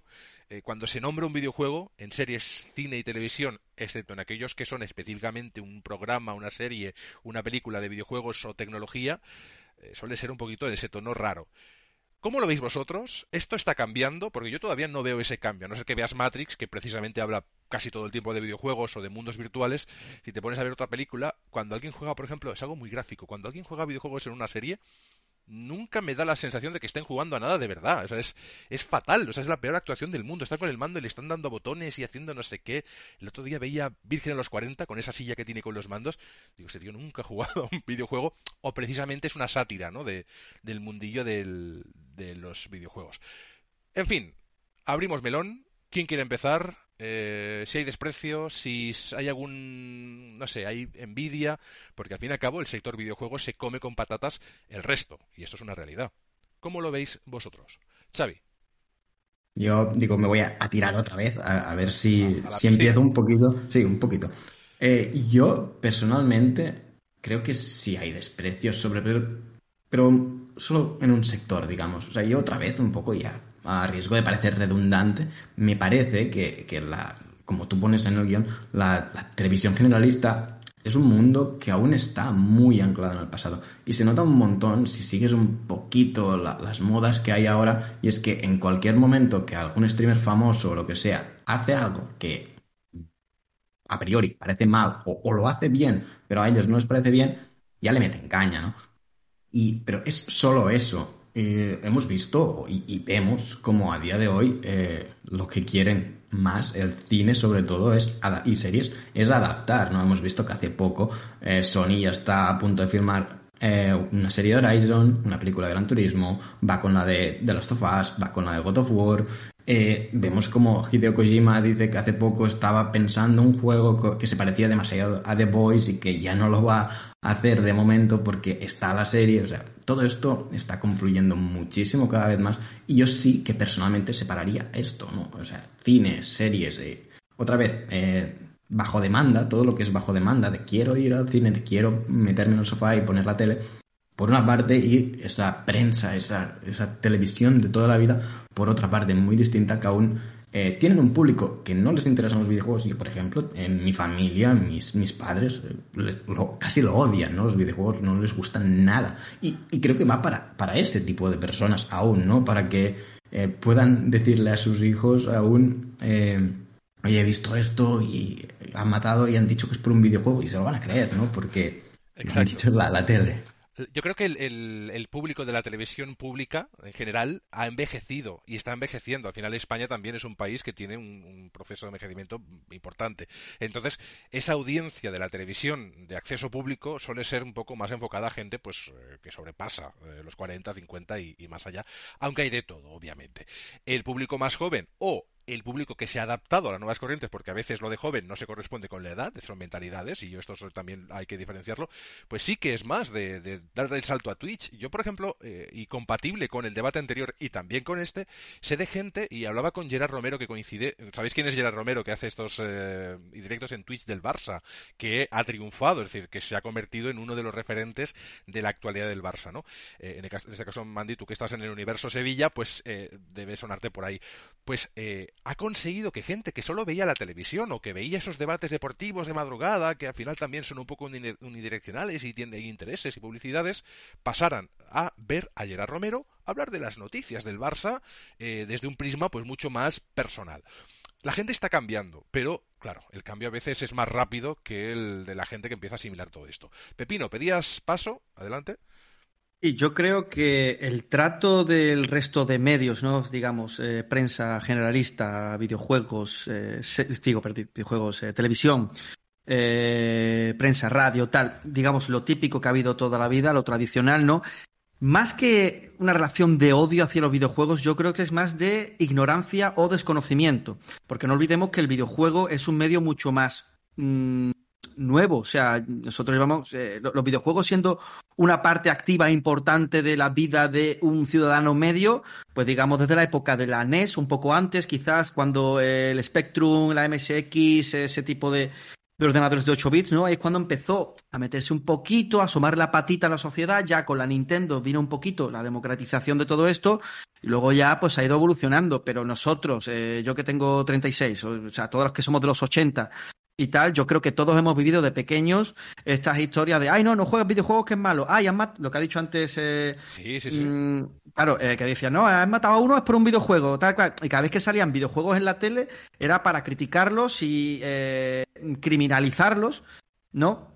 Se veían como, como una cosa realmente mala y nociva, como también pasaba con los juegos de rol, de Dungeons and Dragons en su día. Sí, señor. Exacto, ahí voy, ahí voy. Eh, o sea, pasa lo mismo, la gente tiene, o sea, no hay un miedo más natural que el miedo a lo desconocido. Y la gente, sobre todo la gente que ve televisión o ve todavía, o todavía lee, yo qué sé, El País, El Mundo, yo qué sé, periódicos generalistas, pues eso, es un perfil de, de, persona que ahora tiene de 50 años para arriba.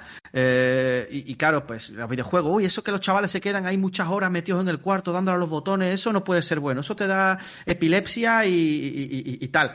Entonces digo, es, es simplemente desconocimiento, pero es una tendencia que va cambiando con el tiempo, afortunadamente. Y ya Claro, los directivos de las grandes televisiones, por poner un ejemplo, se tienen que adaptar y tienen que, que, ir mm, dándole un poquito de paso ¿no? a lo que la gente pide, a lo que la gente quiere, que esa es el, una de las máximas de lo que es el entretenimiento. Dale al público lo que pide, dale a la gente lo que quiere. La gente quiere noticias sobre videojuegos, sobre eSports o sobre lanzamientos de nuevos juegos, dáselo, porque si tú sigues haciendo, ¿qué te digo yo? Por ejemplo, en Canal Sur todavía tenemos el programa de Juan y Medio, que es un programa que van abuelillos a, a, buscar novia, a buscar pareja, pues hombre, eso lo van a ver los abuelillos, obviamente, pero eh, siempre tiene que eh, haber espacio para eh, la gente joven para lo que viene.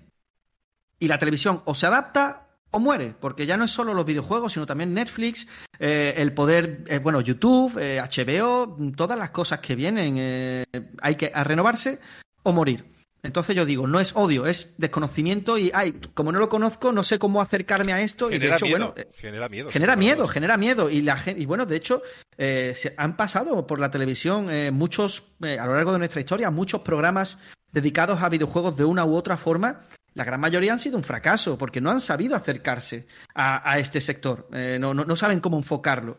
Eh, para eso eh, tendrían que coger a gente que lleva, pues, a ver, no voy a decir nosotros, ni como nosotros, pero gente que lleve jugando toda su vida y que sabe de lo que habla. Y a nosotros también nos puede coger. A nosotros, si me cogen a mí, si me cogen a mí, yo hago palmas con las orejas. Exacto. me encantaría, por cierto, si alguien me escucha, que Exacto. Después de mí, que de los marcianitos está disponible. Exacto. Después de mí le contrata, le contratáis a él o a los dos, que al final ya está. Yo me vendo, yo me vendo muy barato, ¿vale? O sea, no, no, hay problema. Pero básicamente eso, yo creo que es desconocimiento y es algo que irá cambiando con el tiempo por, porque la, la sociedad evoluciona también ya está cambiando, ya está, incluso es raro comprarse una televisión que ya no sea Smart TV, es raro que compres una televisión que ya no te, que no te venga incluido diferentes servicios de streaming o canales a través de internet o lo que sea, así que ya hay cambios. Yo soy muy fan, particularmente, y por lo que has dicho de los años 80, del cine ciencia ficción de videojuegos, de sí, juegos de guerra, para aquellos que sean más viejunos como yo, o más eh, películas más cercanas, ya sin nombrar a Matrix, que es un poquito la recurrente, eh, Nivel 13, que es una película que os recomiendo a todos que si no la habéis visto la veáis, porque va de mundos generados a través de computadora, que era como se nombraban entonces, en los cuales uno se podía conectar con NPCs que tenían sus propias vidas, y eso me alucina. Es decir, ese tipo de cine que, que pasa desapercibido y mucha gente no lo conoce, es el que a mí me apasionaba y que luego se ha ido convirtiendo convirtiendo en, realidad dentro de estos videojuegos. El cine sí que creo que ha tratado bastante bien a los videojuegos, el cine en sí, porque se ha alimentado, se han eh, ido un poquito influenciando y la evolución de uno también ha sido la evolución de otro incluso en cuanto a historias. Es decir, historias que solamente veíamos en videojuegos, luego se han ido pasando de alguna manera directa o indirecta al, al cine y viceversa, obviamente. Phoenix Games pedía paso hace tres horas, perdonar. Que sí que es verdad, lo del desconocimiento creo que es algo que se nota un montón por el tema de que al final a las consolas en general o las llaman maquinicas o todas son Nintendo. Nunca saben exactamente qué consola es y eso ya demuestra que no terminan de saber. Aparte de que en general suelen comentar de todos tienen mucha violencia. Rime no tiene violencia, por ejemplo, y hay muchos otros juegos que no lo tienen, pero eso no lo saben. Entonces, también creo que es por el tema del miedo a que están viendo que están perdiendo a gente y que la gente se está yendo a Twitch, a YouTube o a series de Netflix y así, pero sobre todo creo que le echan más la culpa a Twitch. Y como suelen ser personas que están jugando a videojuegos, es como que les tienen esa pequeña manía y como que quieren como apartarlos un poco de, de ese lado. Y por ejemplo, sí que es verdad que tanto las series que sobre todo se suben a Netflix o a HBO y a estas series y como igual eh, algunas películas sí que se están un poco adaptando mejor en ese sentido. Mi opinión, vamos. que me genera yo creo que el, videojuego en sí eh, ya no es ya no ya no es un motivo para estigmatizar a nadie. Antes sí tú jugabas a videojuegos y ya eras culpable de algo. Esto ya además yo lo he vivido eh, con personas muy cercanas a mí que luego lo han entendido. Es decir, yo llevo muchos años hablando de videojuegos llevo muchos años haciendo radio y son mundos maravillosos en los que puedes crear un montón de cosas. Hay gente que bueno bueno bueno hay gente que incluso que a día de hoy se dedica a videojuegos, no voy a decir nombres, aprecio mucho a, esta persona, pero que en su momento cuando empezó, os he visto todos los que habéis pedido paso, ahora os doy paso enseguida, cuando empezó tenía que usar un seudónimo y un avatar y un perfil falso, ¿de acuerdo? Para poder dedicarse a ello. Era una, una, mujer, una chica. ¿Por qué? Porque ya solo por eso, y hace unos cuantos añitos, pues como que generaba como incluso a ella misma el, anunciar al resto o a su gente, oye, mira que yo voy a hacer eh, programas así, que luego obviamente se hizo muy famosa y conocida, pero, ostras, es que es cierto que antes era un impacto. Incluso eh, el hecho de que una chica jugara en un videojuego, en un MMO, entrar una chica, generaba tormentas en ese juego e historias. Ahora creo que esto se ha calmado bastante y se ha normalizado, que era un poco lo que esperábamos. En cuanto a lo que es el tema de los medios, televisiones, series y demás, sigue habiendo esta esta forma de escenificar al usuario de videojuegos como un friki, como una persona virgen. Esto es lo que quería comentar. Sí, eh, pues creo que el orden era. porque, yo quería abrir el. Sí. Ay, no te escucho.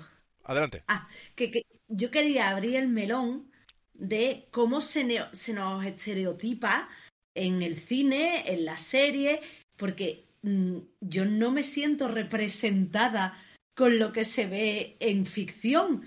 Mm, hay dos estereotipos principales. Uno es, pues, el típico friki eh, marginado la mayoría de las veces se le representa con unos rasgos a lo mejor pues de, de un Asperger o algo así, que no se relaciona bien con los demás, que no. Pues yo, la mayoría de la, gente que conozco, y conozco muchísima gente que juega videojuegos, son personas totalmente normales, que no tienen ninguno de estos rasgos, y no significa que juegues a videojuegos, pues que seas asocial o que no te guste estar con gente. Ese es el estereotipo 1. Y luego está el estereotipo B, que llevamos la mayoría de las chicas, que no estoy hablando en el mundo normal, que es otro, pero en el cine siempre es, mm, pues la típica buenorra que viene o es la única chica que juega y está buenorra y todas intentan, todos intentan seducirla. Y en realidad es que la vida real no es así. O sea, somos totalmente normales. Yo creo que hablo por las tres chicas que vemos aquí. Y, y es que no tiene nada que ver con la realidad. Es ridículo. Muchas veces tengo la sensación de que, de alguna manera, se nos ridiculiza, se nos estereotipa y se nos ridiculiza en modo, bueno, o son mm, eso, antisociales, o es la típica tía pues que se ha metido a, jugar a videojuegos para mm, el disfrute del resto de los protagonistas de las películas. Sí es cierto que esto eh, responde a, ese estereotipo de la sociedad durante tantos años que poco a poco se ha ido salvando. ¿eh? Antes el videojuego el videojuego te aislaba, el videojuego tal con la explosión del juego multijugador, con las redes sociales en paralelo o incluso propias, Xbox Live, PSN, eh, la de amigos que tengo yo en estas redes, que luego han sido amigos personales y, son grandes amigos, pero que he conocido jugando, es que no te lo puedes ni llegar a imaginar. El tema de las chicas que juegan, o sea, yo siempre que ha habido alguien que ha jugado, mm, yo nunca he visto, sí que ha habido, ¿eh? Mucho mucha toxicidad, pero en los ambientes que yo he jugado, con gente súper maja, se han integrado chicas, pero es que ni siquiera era algo en lo que te dieses cuenta, sino que era algo muy natural. Pero es cierto que también hubo en un momento dado, y este es para otro debate, gente que es no gamer, que se subió al carro y que pues aprovechó ciertas tendencias porque se conseguía audiencia, pero por suerte esto también ha quedado atrás. Y Twitch se ha encargado también de no sexualizar según que streamers, que son otros temas. Lo que interesa es que se ha normalizado el que haya jugadoras y que jueguen a lo que quieran y que hagan lo que les dé la gana y que del palo en la vida real, pero no en ficción. No, en ficción seguimos 20 años atrás. No sé cómo lo ves, Pepino, que pedías eh, paso. Eh, Xavi, un segundo, te corto porque tenemos a nuestros compañeros Podgaming de la Taberna del Moguri bastante eh, ¿Activos? en el chat. Ah, vale. Y Luego ¿Quieres que lea algo rápido? Sí, venga. Te lo agradezco mucho que yo no puedo. Dice, igual que cuando la televisión quiere acercarse a los videojuegos, la cagan. Eh, ya hemos visto el ejemplo de concursos sobre videojuegos o noticiarios y son pésimos, porque lo enfocan como si fuera un tema infantil o de risa. Eh, por ejemplo, dice, ya no es que no sepan que hay juegos que no son violentos, es que lo comentado por mí hace un tiempo es que eso no les interesa. Hubo una vez que, y ah, es un ejemplo que doy muy rápido, hablé con una emisora, ya no diré si de tele, si de radio, si de lo que sea, y les propuse hacer una sección o les propuse varios contenidos, ¿de acuerdo? Porque, porque tenía bagaje en este tema y les dije, mira, lo llevaría yo, es un tipo de contenido que es muy dinámico, muy de actualidad también, o puede ser atemporal, y me dijeron, literalmente, este es un espacio para personas adultas. Y yo le dije, ¿quién creéis que paga videojuegos? ¿Quién creéis que paga videojuegos 80 euros si no un adulto? Porque un menor os digo yo que, no. Efectivamente. Pero bueno, 80 o 40, da igual, pero que vamos, que, que lo que cuesta un videojuego. En fin, que hay gente que por desconocimiento ya veta ciertos temas que creen que no son de Vox, no son, no son Vox Populi, no son que no son más que Vox Populi, no son de interés general y ahí pues estamos aún trabajando. Llevamos unos añitos y creo que estaremos unos cuantos más para que todo se normalice. Esto no significa que ahora todo tenga que ser videojuegos. Eh, antes se decía, no, es que solo juegas a videojuegos. Yo leo libros, veo, bueno, cuando, ahora no puedo por lo del ojo, pero bueno, leer documentales, series, salir, o sea, yo, no me quedo en casa por un videojuego. Oigo cerveza, que es lo que debe pasar también a, a Pepino, oigo cerveza y ya estoy en el bar, pero es como un teletransporte cuántico. Pero es normal. Luego, que tienes un ratito en casa, pues te echas una partidita, porque al final es algo que es muy chulo y, te da unas sensaciones y te permite vivir unas historias, que esto a veces lo explico a amigos no gamers, es que yo he luchado contra dragones, es que yo he estado en la Segunda Guerra Mundial disfrutando o, sufriendo, y es algo que, nunca va a ocurrir, excepto en esta circunstancia, ¿no? O VR, que es eh, algo mucho más. Pepino, ¿qué nos decís? Ni nos relacionamos solo entre nosotros. Porque da la sensación que la gente que juega videojuegos solo se relaciona con otra gente que juega videojuegos. Y yo, la mayoría de la gente con la que me relaciono no tiene ni idea de este mundo. Que es lo que yo creo que es lo que contaba un poco Pepino al principio. Es como que muchas veces no tenemos con quién hablar de esto. Entonces, mm, es eso, es salir un poco del estereotipo que se tiene de, de, lo que representamos en realidad. Tú no vas por la calle y vas, a decir, vas diciendo, ese juega, ese no, ese juega, ese no. Sí, lo que pasa es que, por ejemplo, no hay series que estén muy centradas en, en tema de videojuegos. Algunas, yo me acuerdo mucho de la de Ait Crowd, por ejemplo, así inglesa, pero es eran los informáticos, no era tanto de videojuegos. Pero realmente de videojuegos me, gustaría, ¿no? El estudio de videojuegos. Un estudio de videojuegos, igual con humor, también podría ser, porque al final el formato de humor pues puede servir para hacer mucha sátira, ¿no? Pero bueno, me has pedido paso Pepino y luego las compañeras de Fénix también. Eh, sí, eh, bueno, sobre lo que comenta eh, Mandy, yo creo que a lo que todos aspiraríamos, todos los que estamos aquí en esta sala, la gente que nos escucha, que nos ve, yo creo que sería a que hablar de videojuegos sea algo natural.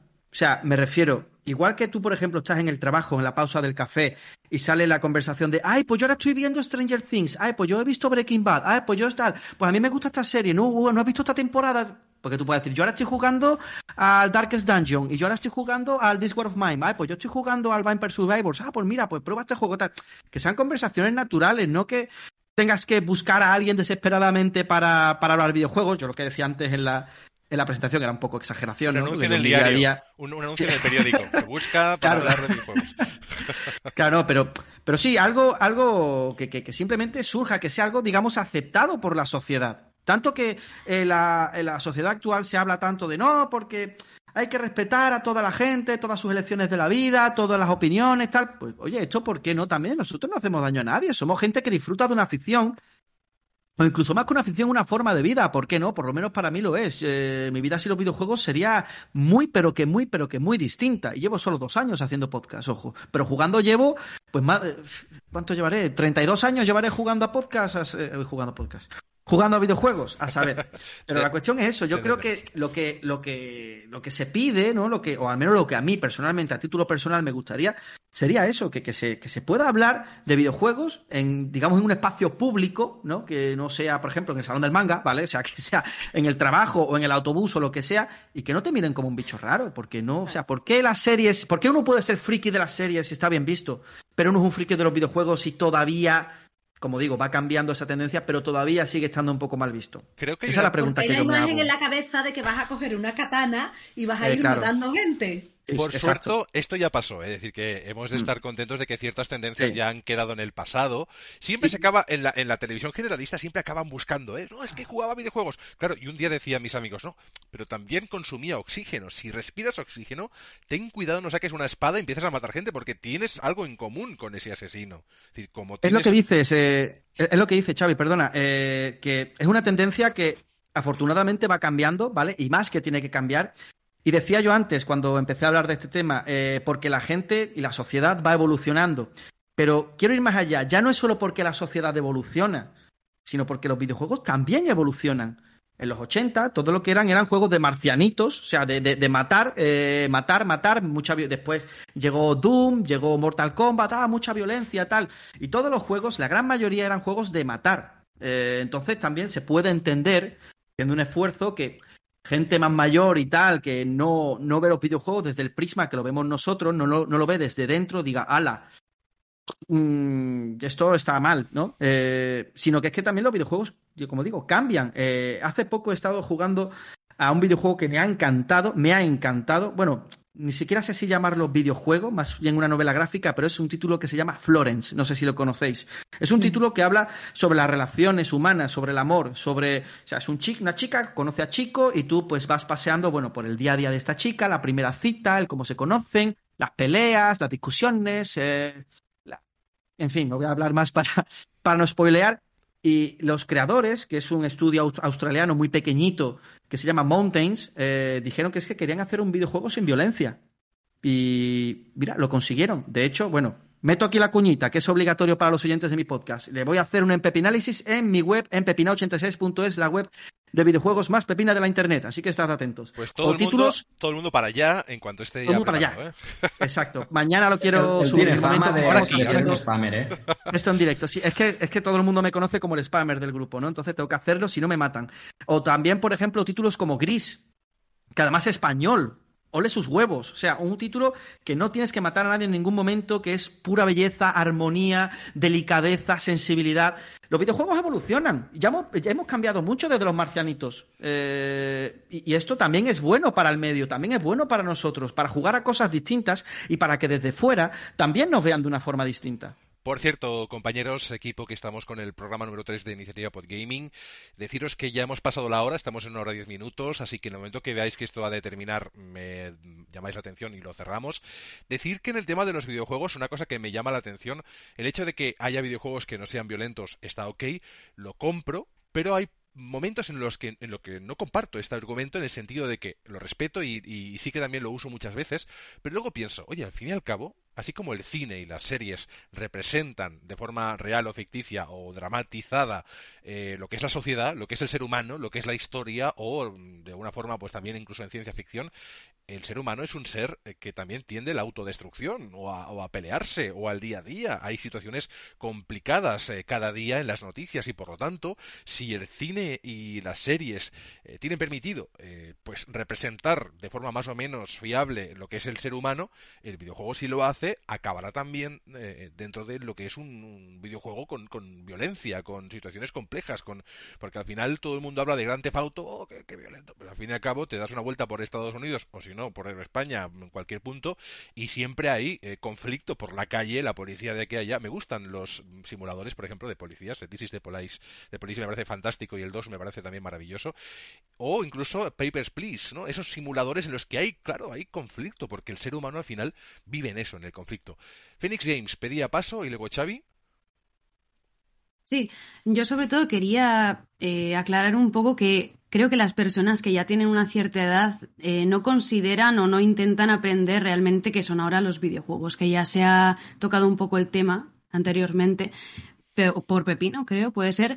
Pero yo creo que, por ejemplo, un The Last of Us o juegos como Rime, que tienen una profundidad muy distinta, que te pueden hacer llorar, que puedes entender la historia de una persona y realmente sentir que está viva, aprender ya como un ser humano puede llegar a sentir o cómo puede llegar a, a realizar cierta acción, el por qué empatizar o incluso que te cuenten una historia, pero que no sea una película, sino que tú sientas que la estás viviendo también es algo muy importante y es algo que creo que no acaba de ver gente que tiene cierta edad.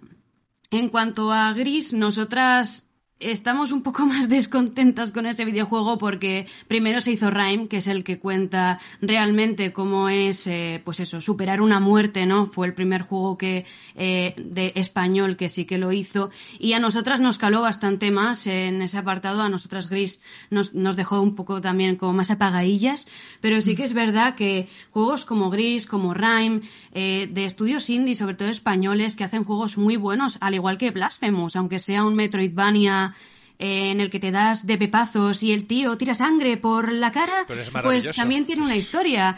Tiene una historia que es maravillosa y que realmente puedes empatizar con el, con el protagonista y con, con todo el poblado y, y creerte la historia, ¿no? Porque también hay juegos indies que cuentan una historia muy buena, aunque sea un juego de darte de pepazos. Desde aquí siempre reivindicamos en, mi podcast que es Sector Gaming, eh, el, bueno, lo importante es que son los indies, porque son los que están abriendo camino, ya que los AAA siempre mm. suelen recoger cuerda y un poquito ir a lo seguro, pero son los indies los que se atreven, son los indies que acaban rompiendo el mercado, acaban creando nuevas jugabilidades y son esos AAA o esas grandes empresas que acaban haciendo, pues eso, cogiendo mm, bebiendo de esas influencias y, al final pues es culpa de estas cosas buenas que ocurren en el sector, pues culpa de los indies, esos estudios pequeños que se atreven más. Dentro de lo que son juegos que te hacen sentir, para mí hay un título que no es indie precisamente, pero que para mí me marcó muchísimo y se llama Heavy Rain. Yo, eh, eh, para mí es un juego que todo lo que ha ocurrido me ha pegado de lleno, primero porque era papá primerizo, de aquello del nene muy chiquitito, todo lo que toca. No voy a dar spoilers, si no habéis jugado a Heavy Rain, por favor, probarlo, porque además está muy accesible. pero es un juego en el que tomas decisiones y prácticamente es una, una película interactiva, ¿de acuerdo? Es decir, sí que luego en las acciones hay Kick Time Events, que ahora no están tan de moda, ¿no? Los mm. kick, Time Events, cuando habían peleas entre algunos personajes, sí que había una sección de Kick Time, kick time Events, pero son películas prácticamente interactivas en las que, bueno, hay decisiones, esas decisiones tienen consecuencias y a veces, pues el, final de una película o de una historia o el desenlace de una relación, pues depende, ¿no? De, de ello. De hecho, Quantic Dream me parece un estudio que quizá por el tiempo que se da entre juego y juego, saca realmente títulos muy mm. completos dentro de ese, de ese nivel de, de, historia interactiva. Y luego está Supermassive Games, que está cercano en cuanto a calidad y demás, pero tiende más hacia lo festivo, es decir, algo dramático, unos chavalitos que están ahí en un... Es algo distinto, pero también está un poquito eh, cogiendo el testigo ¿no? de Quantic Dream en cuanto a mm, películas interactivas. Sí, muy slasher también, ¿no? Tiran por ese rollito. A nosotras nos encanta Life is Strange, por ejemplo. Nos parece, bueno, sobre todo el inicio con Max y Chloe Price. Las, las demás nos gustan un poco menos, pero sí que también son historias que te tocan muchísimo y, buah, a mí es que me pones una imagen de Chloe y ya estoy en plan los feelings, en plan de Dios mío, qué bonita es, qué, qué, qué, qué personaje. A mí me ha ocurrido que con Heavy Rain o, otros videojuegos de Quantic Dream o de este estilo audiovisual, incluso de Telltale, eh, que venía mi padre en su momento, ¿de acuerdo? Estabas jugando con la Play y estás en tu casa, eres jovencico, está tu padre, y mi padre se, se acercaba y se sentaba y en el comedor me decía, ¿qué, qué película es? Porque me está gustando lo que estoy viendo. Y le digo, no, no, no, es, no es una película, es, es que estoy jugando yo. ¿Qué me dices? Y se quedaba allí viendo la historia. Dices que me gusta lo que. Y eso me ha pasado con Heavy Rain y también me pasaba en su momento con Oblivion. En Oblivion, claro, pasaban tantas cosas en, en, esa escena y sí que es gente que es ajena a los videojuegos por completo, pero que si le dan una oportunidad, pues le, les acaba trayendo, ¿no? Aquello que ofrecen. Y luego, pues mi padre empezó a jugar a aventuras gráficas y yo creo que a día de hoy es un super fan de las aventuras gráficas. Nos pedía paso Xavi y luego Fénix de nuevo para, o si no, mira, Fénix que seguíamos hablando, ¿no? Y, luego Xavi y vamos cerrando ya tema y creo que programa porque nos vamos de la hora y el tema del sexo lo dejamos para otro día que, ya está bien. Quería comentar que, por ejemplo, Heavy Rain es una fantasía porque al final en esos juegos, como dependen mucho de tus decisiones, el videojuego puede cambiar mucho. Yo tomé todas mal. O sea, tuve el peor final, pasó todo mal. Y en Until Dawn, ¿no? En Until Dawn también, o sea, es que muy mal, muy mal. Decido fatal. Como la vida misma. Sí, sí, yo fatal. O sea, yo me quedé blanca. Mi hermano que me vio dice, ¿cómo has hecho todo tan mal. y yo no sabía que se podía pasar, ¿eh? Escúchame, yo lo salvé a todos ¿eh? en Antildon. Yo no sé ni cómo, yo eh, hacía así, decía, por aquí. Todo, todo, todo lo que podía morir se me murió todo. Qué pasada. Yo me quedé blanca. Digo, ¿por qué? Entonces eso también ayuda a que, por ejemplo, mi experiencia en comparación con la de otras personas, todos en plan de, wow, mira qué bonito. Y yo, joder, pues todo, todo murió. es más traumático. Muy triste. Con la diferencia de que lo puedes reiniciar y tomar diferentes decisiones y, observar diferentes finales, ¿no? Que eso también es algo interesante. Y que, y que el, yo creo que el videojuego interactivo, yo creo que va a haber, incluso cuando venga Meta y haya ese paso que aún está por darse de los metaversos, de la digitalización de algunos medios y demás, que el podcast, los videojuegos, todo eso acabe convergiendo en, el metaverso. Ah, o igual yo estoy aquí ahora, se me está yendo la olla, pero yo creo que sí que va a haber un poco un punto de intermedio y la gente va a poderse conectar a películas y decidir el final. Y poder incluso ver películas estando entre los actores, por el tema de que el VR te permite, ¿no? Incluso ver vídeos en los que tú parece que estés en la piscina o que estés eh, tomando algo con mm. esa gente que está grabando. Así que hay muchas posibilidades, eso está por llegar todavía, pero no es tan ciencia ficción porque hay eh, ámbitos en los que ya se ha probado ¿no? Incluso cine, ahora hay el cine este que yo no he llegado a ir, al 4D, donde te mojan y te y, no sé si hay ruidos o viento y te mueven los asientos. Según qué películas prefiero verlo convencional. O sea, por salir relajado. En YouTube sí que han hecho eso. Hay algunos youtubers que sí que han hecho como una historia y entonces te dejan elegir si quieres ir hacia un vídeo o hacia otro para ir avanzando por la historia. También elegí esto estaba en YouTube y, hace años, cuando a principios de YouTube tú podías elegir aventuras y había diferentes finales. Xavi, que nos pedías paso para comentar. Bueno, sé que ha derivado ya bastante todo esto, un poquito. A mí, a mí con Detroit Human me pasó lo mismo ya. O sea, un final horrible. O sea, pero, pero dije, ¿qué, pasa? ¿Qué hago? ¿No? Eh, me pasó exactamente lo mismo. Decir un poquito esto de la violencia. Me voy a quedar con ganas, ¿eh, Xavi? De, del último tema, porque tenía preparadita una cosa para volver a empezar yo, pero me voy a eso de la violencia que hemos dicho, y es que, seamos sinceros, mm, hay juegos violentos, son la mayoría, pero es que FIFA es de los juegos más jugados que hay. O sea, NBA es de los juegos más jugados que hay. NHL es de los juegos más jugados que hay. O sea, juegos de puzzles. Eh, vaya, es que hay una barbaridad de gente jugando a juegos que no son para nada violentos. Y de hecho, el FIFA lleva anunciándose en televisión un montón de tiempo, y no solo en televisión, en campos de fútbol, con Sony, en la Liga Europea. O sea, yo, vaya, o sea, lo de que hay muchos, creo que es una falacia que no se sostiene por ningún sitio. Porque, sí, luego está Call of Duty que también vende una barbaridad, pero es que, ¿qué será? ¿50, 40, 60 como mucho? No, no lo veo tan mal. Juego a Hell Luz, por ejemplo, que es un simulador de Segunda Guerra Mundial, que es un indie precisamente, y se atreve con todo aquello que, de lo, con lo que no se atreven algunas grandes compañías. Nos pedía paso Mandy, nos pedía paso Pepino, así que por este orden, compañeros, adelante. Sí, quería comentar un par de cosas que se habían dicho y algo para concluir sobre lo de la violencia. Yo cuando era pequeña yo empecé a jugar, la primera vez que yo creo que toqué un mando tenía como 3, 4 años y yo recuerdo que yo jugaba en Commodore a Snoopy y eso, violencia cero. Y luego jugaba Ice Climber en la NES y violencia cero también. Con lo cual siempre ha habido ese sector de juego no violento que a lo mejor pues no, no se ha por interés, pues no se ha remarcado tanto. Mario. Mario es violento. Mario.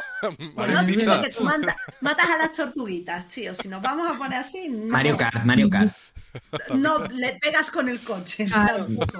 Luego, refiriéndome al tema de, un poco eh, las, las, películas en videojuegos, eh, bueno, yo creo que eso empezó un poco con las aventuras gráficas que podíamos un poco decidir qué hacer, pero yo la primera vez que tuve la sensación de, es que estoy viendo una película, fue con Fahrenheit. Fahrenheit es, tú decides qué haces, por qué, dónde vas y, ese rollo. Y yo creo que ahora estamos en un momento, quitando todo lo negativo de estereotipos que hemos estado hablando y, y eso, digo esto como conclusión, en que estamos como retroalimentándonos un poco. Pues el cine, en los videojuegos, en las series, nos retroalimentamos todos un poco. Y yo creo que eso, para el mundo de los videojuegos, que quizás eh, pues como tú dices, es un sector menos conocido o, menos, mm, pues, menos masivo que consuma todo el mundo, para nosotros es positivo. De manera que yo creo que, estamos en un momento que es bueno y es un momento de crecimiento y tenemos que aprovechar ahora, porque venimos de años muy oscuros venimos de años en los que nos teníamos que ocultar, hombre, es que ¿qué llevas ahí, yo, no? Videojuegos. Nos íbamos a escondidas, aquí había un mercado que se llama el mercado, el mercado de San Antonio, el mercado de San Antonio, que ibas con las cajas de tu mega, de juegos de Mega Drive y, y la gente te miraba raro, pero es que también estabas con los raros que, coleccionaban tarjetitas o cromos, era un, mercado de la colección, ¿no? Digamos, en Barcelona. Ahora no sé si existe porque se remodeló todo aquello, pero era un punto, un domingo a las 8 de la mañana 9, que encontrabas a jugadores y te cambiabas los cartuchos oye, era, era espectacular. Eh, el mundo ahora mismo está cambiando, el mundo está enfocándose hacia metaversos, hacia nuevas tecnologías y cuando Meta quiera darle ese botón y se active y sepamos definitivamente qué es ese metaverso, porque un metaverso puede ser cualquier juego en el que te conectas, que al final te genera un mundo y estás interactuando con él y se te conectan amigos y eso al final eh, es la definición fácil.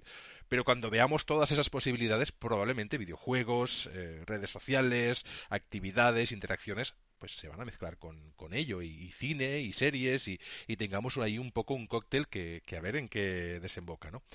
¿Quién quedaba? Eh, Pepino, perdona. Y luego, pues eh, cerramos ya con lo que queráis comentar y damos por finalizado el programa porque ya creo que hemos hecho la horita y el pico y eso está bien. Nada, yo voy a ser muy breve, solo comentar dos cositas. Eh, la primera, sobre el tema de la violencia en los videojuegos. Había un meme muy famoso que a mí me hacía especial gracia, que salía el típico presentador de noticias, ¿no? Como muy enfadado y diciendo, los videojuegos causan violencia. Y la siguiente viñeta eh, decía, yo recolectando fruta y decorando mi casita en Animal Crossing. Y el tío con cara así de en plan de, pero ¿qué me estás contando, vale? Eh, entonces, como, como lo ve la gente de fuera y como lo vemos nosotros, ¿no? Que es verdad que sí, los juegos violentos están ahí, existen, a mí me encantan y cuanto más violentos mejor, pero también me gustan juegos como he comentado antes, eh, Florence, eh, Gris, eh, el Tetris, sin ir más lejos, o sea, uno de los juegos más vendidos de la historia es el Tetris, que, violencia ninguna. Y la segunda que quería comentar es sobre videojuegos con que tú los ves y dices, joder, es una peli. Solo os voy a comentar una pequeña cosita, y es que yo tengo un tío mío él le encantan mucho los caballos, le gustan mucho las películas del oeste. Él lo vive mucho, le encanta ir al desierto de tabernas en Almería, vestirse de vaquero, a coger un revólver, tal. Y yo siempre que juego a Red Dead Redemption 2 me acuerdo de él y digo, claro, vivimos lejos, ¿no? Él vive en Jaén, yo estoy viviendo en Mallorca, pero digo, algún día le tengo que poner este juego a mi tío porque va a flipar. Y, y le va a encantar porque es que es el guion que tiene Red Dead Redemption 2, el desarrollo de personajes, la profundidad de su trama, la carga narrativa que tiene cada escena, cada mirada, cada, mm, cada cámara, cada los golpes de teatro que tiene, es increíble. Digo, esto le tiene que encantar a mi tío, porque es que es, hasta mejor que muchísimas eh, películas del género del, del western. Es, impresionante al punto que hemos llegado que haya videojuegos que son casi que mejores que películas, en, lo que se supone que no pueden ser mejores porque las películas se basan en eso, en un buen guion y en una buena actuación.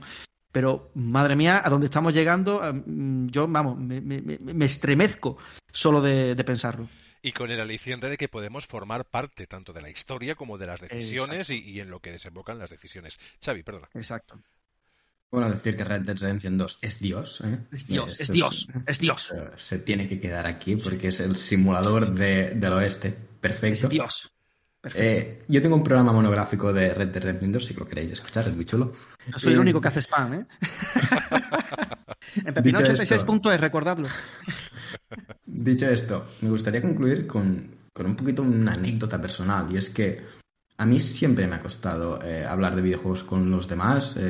Como he dicho, y, no era, es broma porque no pasa nada, pero sí, yo no tengo demasiada gente cercana. Sí he tenido amigos, pero ya han dejado de jugar y tampoco no he conocido demasiado. Tú miras mi lista de PlayStation Network y no hay demasiada gente, ¿no? Y es más que nada por eso, porque a mí, con todo lo, este bombardeo que ha venido siempre de prensa y todo esto, yo me lo he llegado a creer, ¿eh? También es verdad que en casa no han gustado demasiado, pero a mis 31 años aún me cuesta, ¿eh? Y con el podcast quizá tuve un pasito más adelante, pero también me acuerdo que tenía yo 8 o 9 años cuando jugaba Final Fantasy VII, eh, mi juego favorito que llevo a fuego. Eh, ese yo me acuerdo de esa noticia de que un niño mató a sus padres y, creo que se dijo que era un Final Fantasy, no sé cuál. Por el peinado también, era muy todo muy loco. Y yo me asusté y yo pensé, oh, me puede pasar. Claro, yo tenía nueve años y suerte que no me llegue a asustar del todo, pero yo recuerdo la sensación de, ay, ¿y si hago yo eso? ¿Si hago daño a mis padres por jugar al juego? Y Imaginaros, ¿no? O sea, se me pone la piel de gallina, incluso contándolo, pues que es que me acuerdo de la sensación que tenía teniendo 8, 8 9 años. Y yo digo, 31 años y aún aún me cuesta. Yo le agradezco mucho lo que me han dado los videojuegos a nivel comunicativo, a nivel de proyectos, a nivel de amigos, a nivel de conocidos. Eh, en mi perfil de LinkedIn y demás tengo muchísima gente del ámbito, pero gente también en audiovisuales, en, por un tema, por tecnología. Es decir, que eh, eso de que decían, no es que te aísla, a mí me ha dado lo contrario, ¿no? Me ha dejado incluso vivir de ello como redactor, como analista, video, haciendo mm. videoanálisis. Cuando no existía YouTube, estábamos en, en GamePro TV, bueno, de esas webs que eran prehistóricas, y, y realmente eh, era muy chulo. Al final da mucho. Lo que pasa que es cierto que es verdad que lo que más llama la atención es lo violento, lo explosivo, lo rimbombante, que si las prostitutas de Gran Tefauto. Eh, quedó el tema del sexo que yo esto lo donaré para otro programa y que lo hagan, o si no, cuando yo pueda repetir traemos el tema del sexo, porque también es importante que a veces hay mucho, o sea, decían, no, es que Gran Tefauto, en Gran Tefauto hay violaciones, me decían el otro día. No digo, no, en Gran Tefauto yo esto no lo he visto. Lo que sí hay es que tú vas a una prostituta, te quitan los dólares que correspondan y se ve el coche moverse. O hay también eh, locales de striptease y tal, pero tampoco puedes hacer más de que te bailes. Realmente es bastante respetuoso dentro de algo que, puede suceder en cualquier sociedad, que es ir a, una sala de striptease que al final pues son servicios que existen desde, y bueno, y no hay normalmente un usuario no se puede sobrepasar eh, de las normas que haya. Así que incluso en ese tipo de videojuegos hay unas normas, hay unas líneas que no se traspasan. Luego sí que puedes coger y pegar un tiro a cualquiera, o sea, que eso también, pero al final casi todos los juegos te permiten atacar a los NPCs, ¿no? En, en Ultima Online, hace mil años en la prehistoria de los videojuegos, podías desnudar a los NPCs. O sea, incluso cortarlos en trocitos y llevarte la cabeza y era una locura. Pero me acuerdo, me acuerdo. ¿Era necesario? ¿Servía para algo? No por lo tanto, mm, bueno, de haber esa opción, luego sí que sufrías las consecuencias, porque creo que había un karma negativo, no sé qué. Pero bueno, en fin, que, a veces es el reflejo de la sociedad, pero también se le da, se, mezcla con el tema de que se le tiene miedo, como hemos dicho antes, ¿no? De que, eh, pues bueno, de que los videojuegos parece que han influido de alguna forma cuando la televisión está constantemente bombardeándonos con mierda, por decirlo de una forma bonita y clara. Eh, equipo, ¿alguna conclusión más? Fénix, ¿queréis comentar algo para cerrar ya el programa de hoy? Qué tal lo habéis visto, hacemos una rondita de un minuto cada uno y, lo damos por finalizado, si os parece bien. Dale, taca, ataca. ¿Yo? Es un momento relax, ¿eh? es un momento como el, el whisky, ¿no? Un momento Santoni. La cámara ha muerto. La cámara ha muerto. ¿Ves? Es el final. Estaba viendo ahí la marca en Peña, va a morir, va a morir. Y murió. Ha, pringado. ha pringado, ha pringado, ha pringado. No pues bueno. Se os oye. Nada, lo que queríamos decir sobre todo es eso, remarcar que, bueno, pues que los videojuegos nos aportan muchísimas cosas, la verdad, eh, que por ejemplo nosotras hemos aprendido grandes cosas y quizás incluso hemos llegado a empatizar más con ellos. Y que eso, que el podcasting al final es una especie de evolución de la radio que lo vemos que es algo muy interesante, pero también destacar que las personas que trabajan en la radio, eh, sea monetizando o no, nos parece que, bueno, nosotros le tenemos muchísimo respeto porque hay que tener muchísimo carisma y un saber hablar que no todo el mundo tiene. Hmm. Y bueno, pues esperamos que en algún momento nos diga una radio, oye, bonicas, ¿sí o no? ¿Os venís? Diremos que sí, ¿eh? Pero si no, pues no, y ya está, no pasa nada. Seguro que esto seguirá evolucionando y tendremos plataformas que ofrezcan pues podcasting y que las radios se adapten a esos formatos y todo irá cambiando, pero para bien. Lo importante es que cambie eh, en la medida de lo posible para bien. Compañeros, eh, Xavi, eh, no sé si quieres comentar algo más para cerrar y Mandy y Pepino. Yo la verdad es que me he quedado súper a gusto. Yo he dicho mucho, he dicho mucho de lo que quería. Es verdad que siempre se quedan alguna cosita y tal, pero quizá si nos hubiéramos enfadado un poco hubiera estado bien. Creo que hemos estado demasiado de acuerdo, ¿no? Pero bueno, fuera, fuera de eso, la verdad, yo me lo he pasado genial. Eh, creo que son temas súper interesantes. También me quedo con las ganas de tu tercer tema, me apunto cuando se tenga que hablar de eso, porque creo que hay cosas chulas ahí que hablar. Saludar a Bernat, a todo el equipo que ha hecho posible que Iniciativa Podgaming esté ahí, a los que se quedaron en el tintero, que han estado ahí apoyando todo el tiempo, que la verdad que gracias por estar ahí. Al final, el drive, el, archivo, el guion estaba abierto para todos y se ha apuntado quien ha querido, ha podido. Eh, yo al final, tal y como estoy, entre horarios, eh, salud y demás, pues oye, quien ha querido ha estado ahí y hay muchísimos más programas donde os vais a poder apuntar y, y os quiero escuchar, vamos en todos es chulo. Y además, Xavi, eres una persona que eres muy escuchable también. No porque te llames como yo, pero vamos, que, todos los que han participado. Algo tendrá que ver. pero todo el mundo que ha participado me ha encantado como, como argumentado. Mira, el gatico. El gatico ha hecho lo posible y lo ha conseguido. Ha invadido el espacio vital de, Pepino. Eh, yo quería, Xavi, saludar un poquito a la gente más activa del chat, que por ejemplo la, Tormenta que no cae, Retro Papi Gamer, los compañeros de la Taberna del Moguri, eh, Alan e Iva, eh, y creo que no me dejo de los que han estado más. ¿eh? Son gente que ha estado todo el rato hablando aquí. Ostras, pues muchas gracias, que se lo se agradecen demasiado. Cuando pasáis por Barcelona tenéis una cervecita pagada, o, bueno, o una clarita, o un agua, lo que queráis, o una Coca-Cola. Pepino. Y bueno, yo quería, sí, simplemente como conclusión, eh, yo creo que lo que, hemos, lo que hemos venido diciendo durante todo el programa, que es un medio joven que tiene que evolucionar y está evolucionando, con él evoluciona la, sociedad, lo cual va a hacer que todo lo que rodea al mundo de los videojuegos va a ser más aceptado, ¿no? Ojalá, eh, espero que, así sea. Y sobre qué nos ha aportado a nosotros a los videojuegos, a mí, eh, a título personal, qué me han aportado los videojuegos, yo me... O sea, os, desplazo a ese mítico anuncio de, de PlayStation de la primera, que era el de yo sí puedo decir que he vivido que era eh, un anuncio que salía un hombre diciendo yo de día trabajo, cojo el autobús, eh, hago mis informes, mis archivos, mis cosas, mis reuniones. Pero cuando vuelvo a casa, eh, pues yo he estado dirigiendo ejércitos, he ganado campeonatos deportivos, he sido un aventurero en busca de... No me acuerdo muy bien de cómo era, ¿no? Hablo de memoria, pero dice... Y además he saboreado cada momento. Yo sí puedo decir que he vivido. ¿Qué, has hecho tú? ¿Sabes? Entonces yo me quedo con eso. A mí ese anuncio me marcó muchísimo, creo que a toda una generación nos marcó, porque dice lo que pensamos. O sea, eh, yo eh, aquí en mi vida normal, real, pues yo soy, vale, pepinado, se, te ve en la cámara, ¿qué haces? mi, chica aquí de... Es, el gato, ¿no? es una gata muy rara, se mete ahí en el directo, viene a buscar al gato. tenía que acabar así el programa. Tenía... ¡Ay, Dios mío! No, déjalo, déjalo, no está molestando, pero de repente se te ve que la veo en la cam a mi chica, para la gente que no nos ve, ¿no? Que nos escuche en el podcast. De repente aparece mi chica gateando por la ah. puerta, que se cree que no se va, se, va, se ve todo. O sea, no. Literal. Es como los hecho... ¿no? De la... Aquí hemos hecho el tercer programa de Iniciativa Podgaming y cuarto, el cuarto milenio que acaba siendo este espacio. Que muy bien, que la verdad que ha sido muy divertido. Épico. Exacto. Yo digo muchas veces que yo he cerrado las puertas de, Oblivion y he tumbado dragones con mi voz. Es decir, que he ido. Es que yo lo explico y digo, es fantástico poder vivir todo eso porque jamás vas a estar luchando contra dragones, no existen.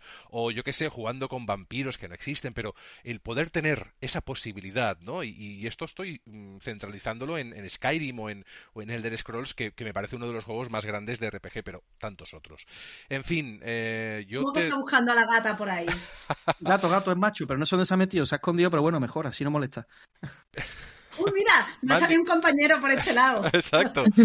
Mandy, eh, conclusiones y Carlas, te dejo que respondas al tema y cierres el programa porque has vuelto y te agradezco que, que, vuelvas a estar presente. Mandy, ¿qué tal el programa? Conclusión del debate. Y oye, y esto es un punto y seguido que tendremos que hacer otro cuando nos vuelva a tocar. Yo os agradezco mucho que me hayáis sacado mucho, además de mi zona de confort, porque podcast con cámara, yo en la vida he puesto una cámara, he liado la de Dios para montar esto y ha sido como, Dios mío, ¿dónde me he metido? Pero de verdad me he sentido súper cómoda. Mm, me parece que mm, se nos entiende un poco más. Y, es lo que, lo que decía Pepino, yo estoy muy de acuerdo. A mí los videojuegos me han dado tanto, pues tanto a nivel mm, jugabilidad y jugando y conociendo gente como en mi vida, porque yo, por ejemplo, pertenezco a una asociación de retro y muchos de mis mejores amigos están ahí. Entonces, es una parte muy grande de mi vida el mundo de los videojuegos. Y, eh, yo creo eso, que, se nos tiene que escuchar, se nos tiene que ver y, tenemos que borrar un poco el estereotipo ese que tenemos de, de, de friki antisociales que cada vez se está consiguiendo más, porque incluso, Carlas, bienvenido de nuevo a este, el programa 3 de Iniciativa Bot Gaming. Eh, un placer tenerte aquí. Eh, decir que yo a veces digo que hago podcast de videojuegos o que he sido, he trabajado en, el mundillo de los videojuegos, eh, porque obviamente me ha dado un sueldo, porque obviamente pues he tenido un trabajito con un contrato, ni bueno ni malo, eh, el tema es que la gente responde cuando dices esto, oye, pues mira, a mí me interesa tal juego. El otro día hablaban, ¿tú qué, a qué te dedicas? Bueno, pues trabajo en esto, mi trabajo del día a día, el 1.0, y luego tengo pues un podcast y hago tal. Y el, uno de los podcasts que hago es de videojuegos y es lo que más me gusta. Y me dice, ah, pues, ¿qué opinas del videojuego de Harry Potter, el Hogwarts Legacy? Ostras, yo era una persona que me parecía totalmente ajena a los videojuegos. Porque yo ese lo quiero jugar. Y probablemente cuando salga, o me compro un PC bueno, o me compro una consola mm. buena, o de allí donde salga, pues ya me lo planteo. Me parece que hay juegos que mezclan precisamente ¿no? diferentes ámbitos y son aquellos los que son un trampolín hacia, hacia los videojuegos para ciertas personas que vienen de cine o, series. Carlas, opinión final, que estamos ya de, estamos ya todos para darnos una ducha. Se me ha hecho cortito, no sé, si me ha pasado esta hora y media en, en 15 minutos. No, es que la, que la niña le costaba dormir, oye. No pasa nada. Es lo que hay. No, es lo peor que ha pasado, oye. No, no. Te has, perdido un momentazo. bueno, para el siguiente, para el siguiente me quedo entero. Que, que ha sido una última hora. Pues, pues totalmente de acuerdo. Yo creo que con Wii ganamos muchos, muchos para el equipo de gamers, ¿no? Wii fue una, una, una un trampolín. Mucha gente que veía los juegos como un algo como los, los las katanas y los Final Fantasies, pues vio que, que no, que hay juegos que y el Candy Crush, ¿no? La gente eh, con el móvil el Candy Crush también gana, ganamos a un montón de, de, de gamers que bienvenidos sean el videojuego social, ¿no? Que antes no se entendía tanto, que antes parecía que era algo aislado y fue algo que poco a poco y con los años y a base de picar piedra y algunos divulgando desde eh, las antípodas de, la radio y de la y de, todo lo que eran las primeras webs, aquellas que se hacían ahí con HTML a mano y cutre, pues intentábamos hacer entender a la gente, es decir, el videojuego no aísla, es decir, realmente lo que estás deseando es compartir con otro y que haya un juego que tenga un cooperativo y que tenga un multi y oye, al final amistades de esas primeras partidas online las conservo hoy en día, incluso con algunos que he conocido online y que son amigos personales, pues hoy hago podcast, ¿no? Y, eso es importante. El videojuego une, el videojuego crea comunidad y también conciencia. Cuando hay situaciones sociales alarmantes, es una plataforma fantástica para crear iniciativas como esta eh, y otras, pues que son, pues eso, con fines eh, benéficos. En fin, Carlas, ¿alguna conclusión para cerrar? Si no, ya esto ya lo bajamos la Nada, pues que, que, perdonadme que no, no me he podido quedar todo el programa, pero, pero bueno, para el siguiente eh, me quedo entero. Nos ha quedado el tema sexo en el, en el, tintero. Así que, oye, pues esto da para... Exacto. En el programa 69... En el 69 volvemos, cuando ya... en fin, bromas de padre aparte, gracias por estar aquí a todos, a los que habéis estado, a la cámara que hemos perdido, Phoenix Games, pero creo que debe estar por ahí aún en audio. Sí, sí, seguimos aquí, seguimos aquí. Y un abrazo a todos y oye, que ha sido un placer hacer de host eh, y un poquito pues echarme esas risas con vosotros y hablar de temas que nos encantan. Nos vamos, que algunos nos vamos a duchar, yo creo que todos, que vamos a cenar también todos y a respirar un poco de oxígeno, que creo que también lo haremos todos. Gracias y no sé cada cuánto se hace el programa, cada 15 días o una vez al mes. Creo. Cada mes al final, pues seguir atentos a las redes sociales de Podgaming, que está en LinkedIn, que está en Twitter, que está en diferentes redes, y si no, las redes de sus componentes, ¿de acuerdo? Aquí ya sin ir más lejos tenéis ILT, tenéis eh, ILT Juegos, Phoenix Games, La Hora de los Marcianitos, El Séptimo Cielo, Sector Gaming. En las propias redes de estos podcasts vais a tener información también de la iniciativa Podgaming para poder seguir nuevas entregas. Y también tendréis la versión only audio en esas redes, cada uno pues en sus redes, subido cuando, cuando pactemos, que creo que será pues a finales de esta semana. Con, con esto ya doy por finalizado este espacio y nos vemos muy pronto. Hasta luego. Adiós. Adiós. Un besico.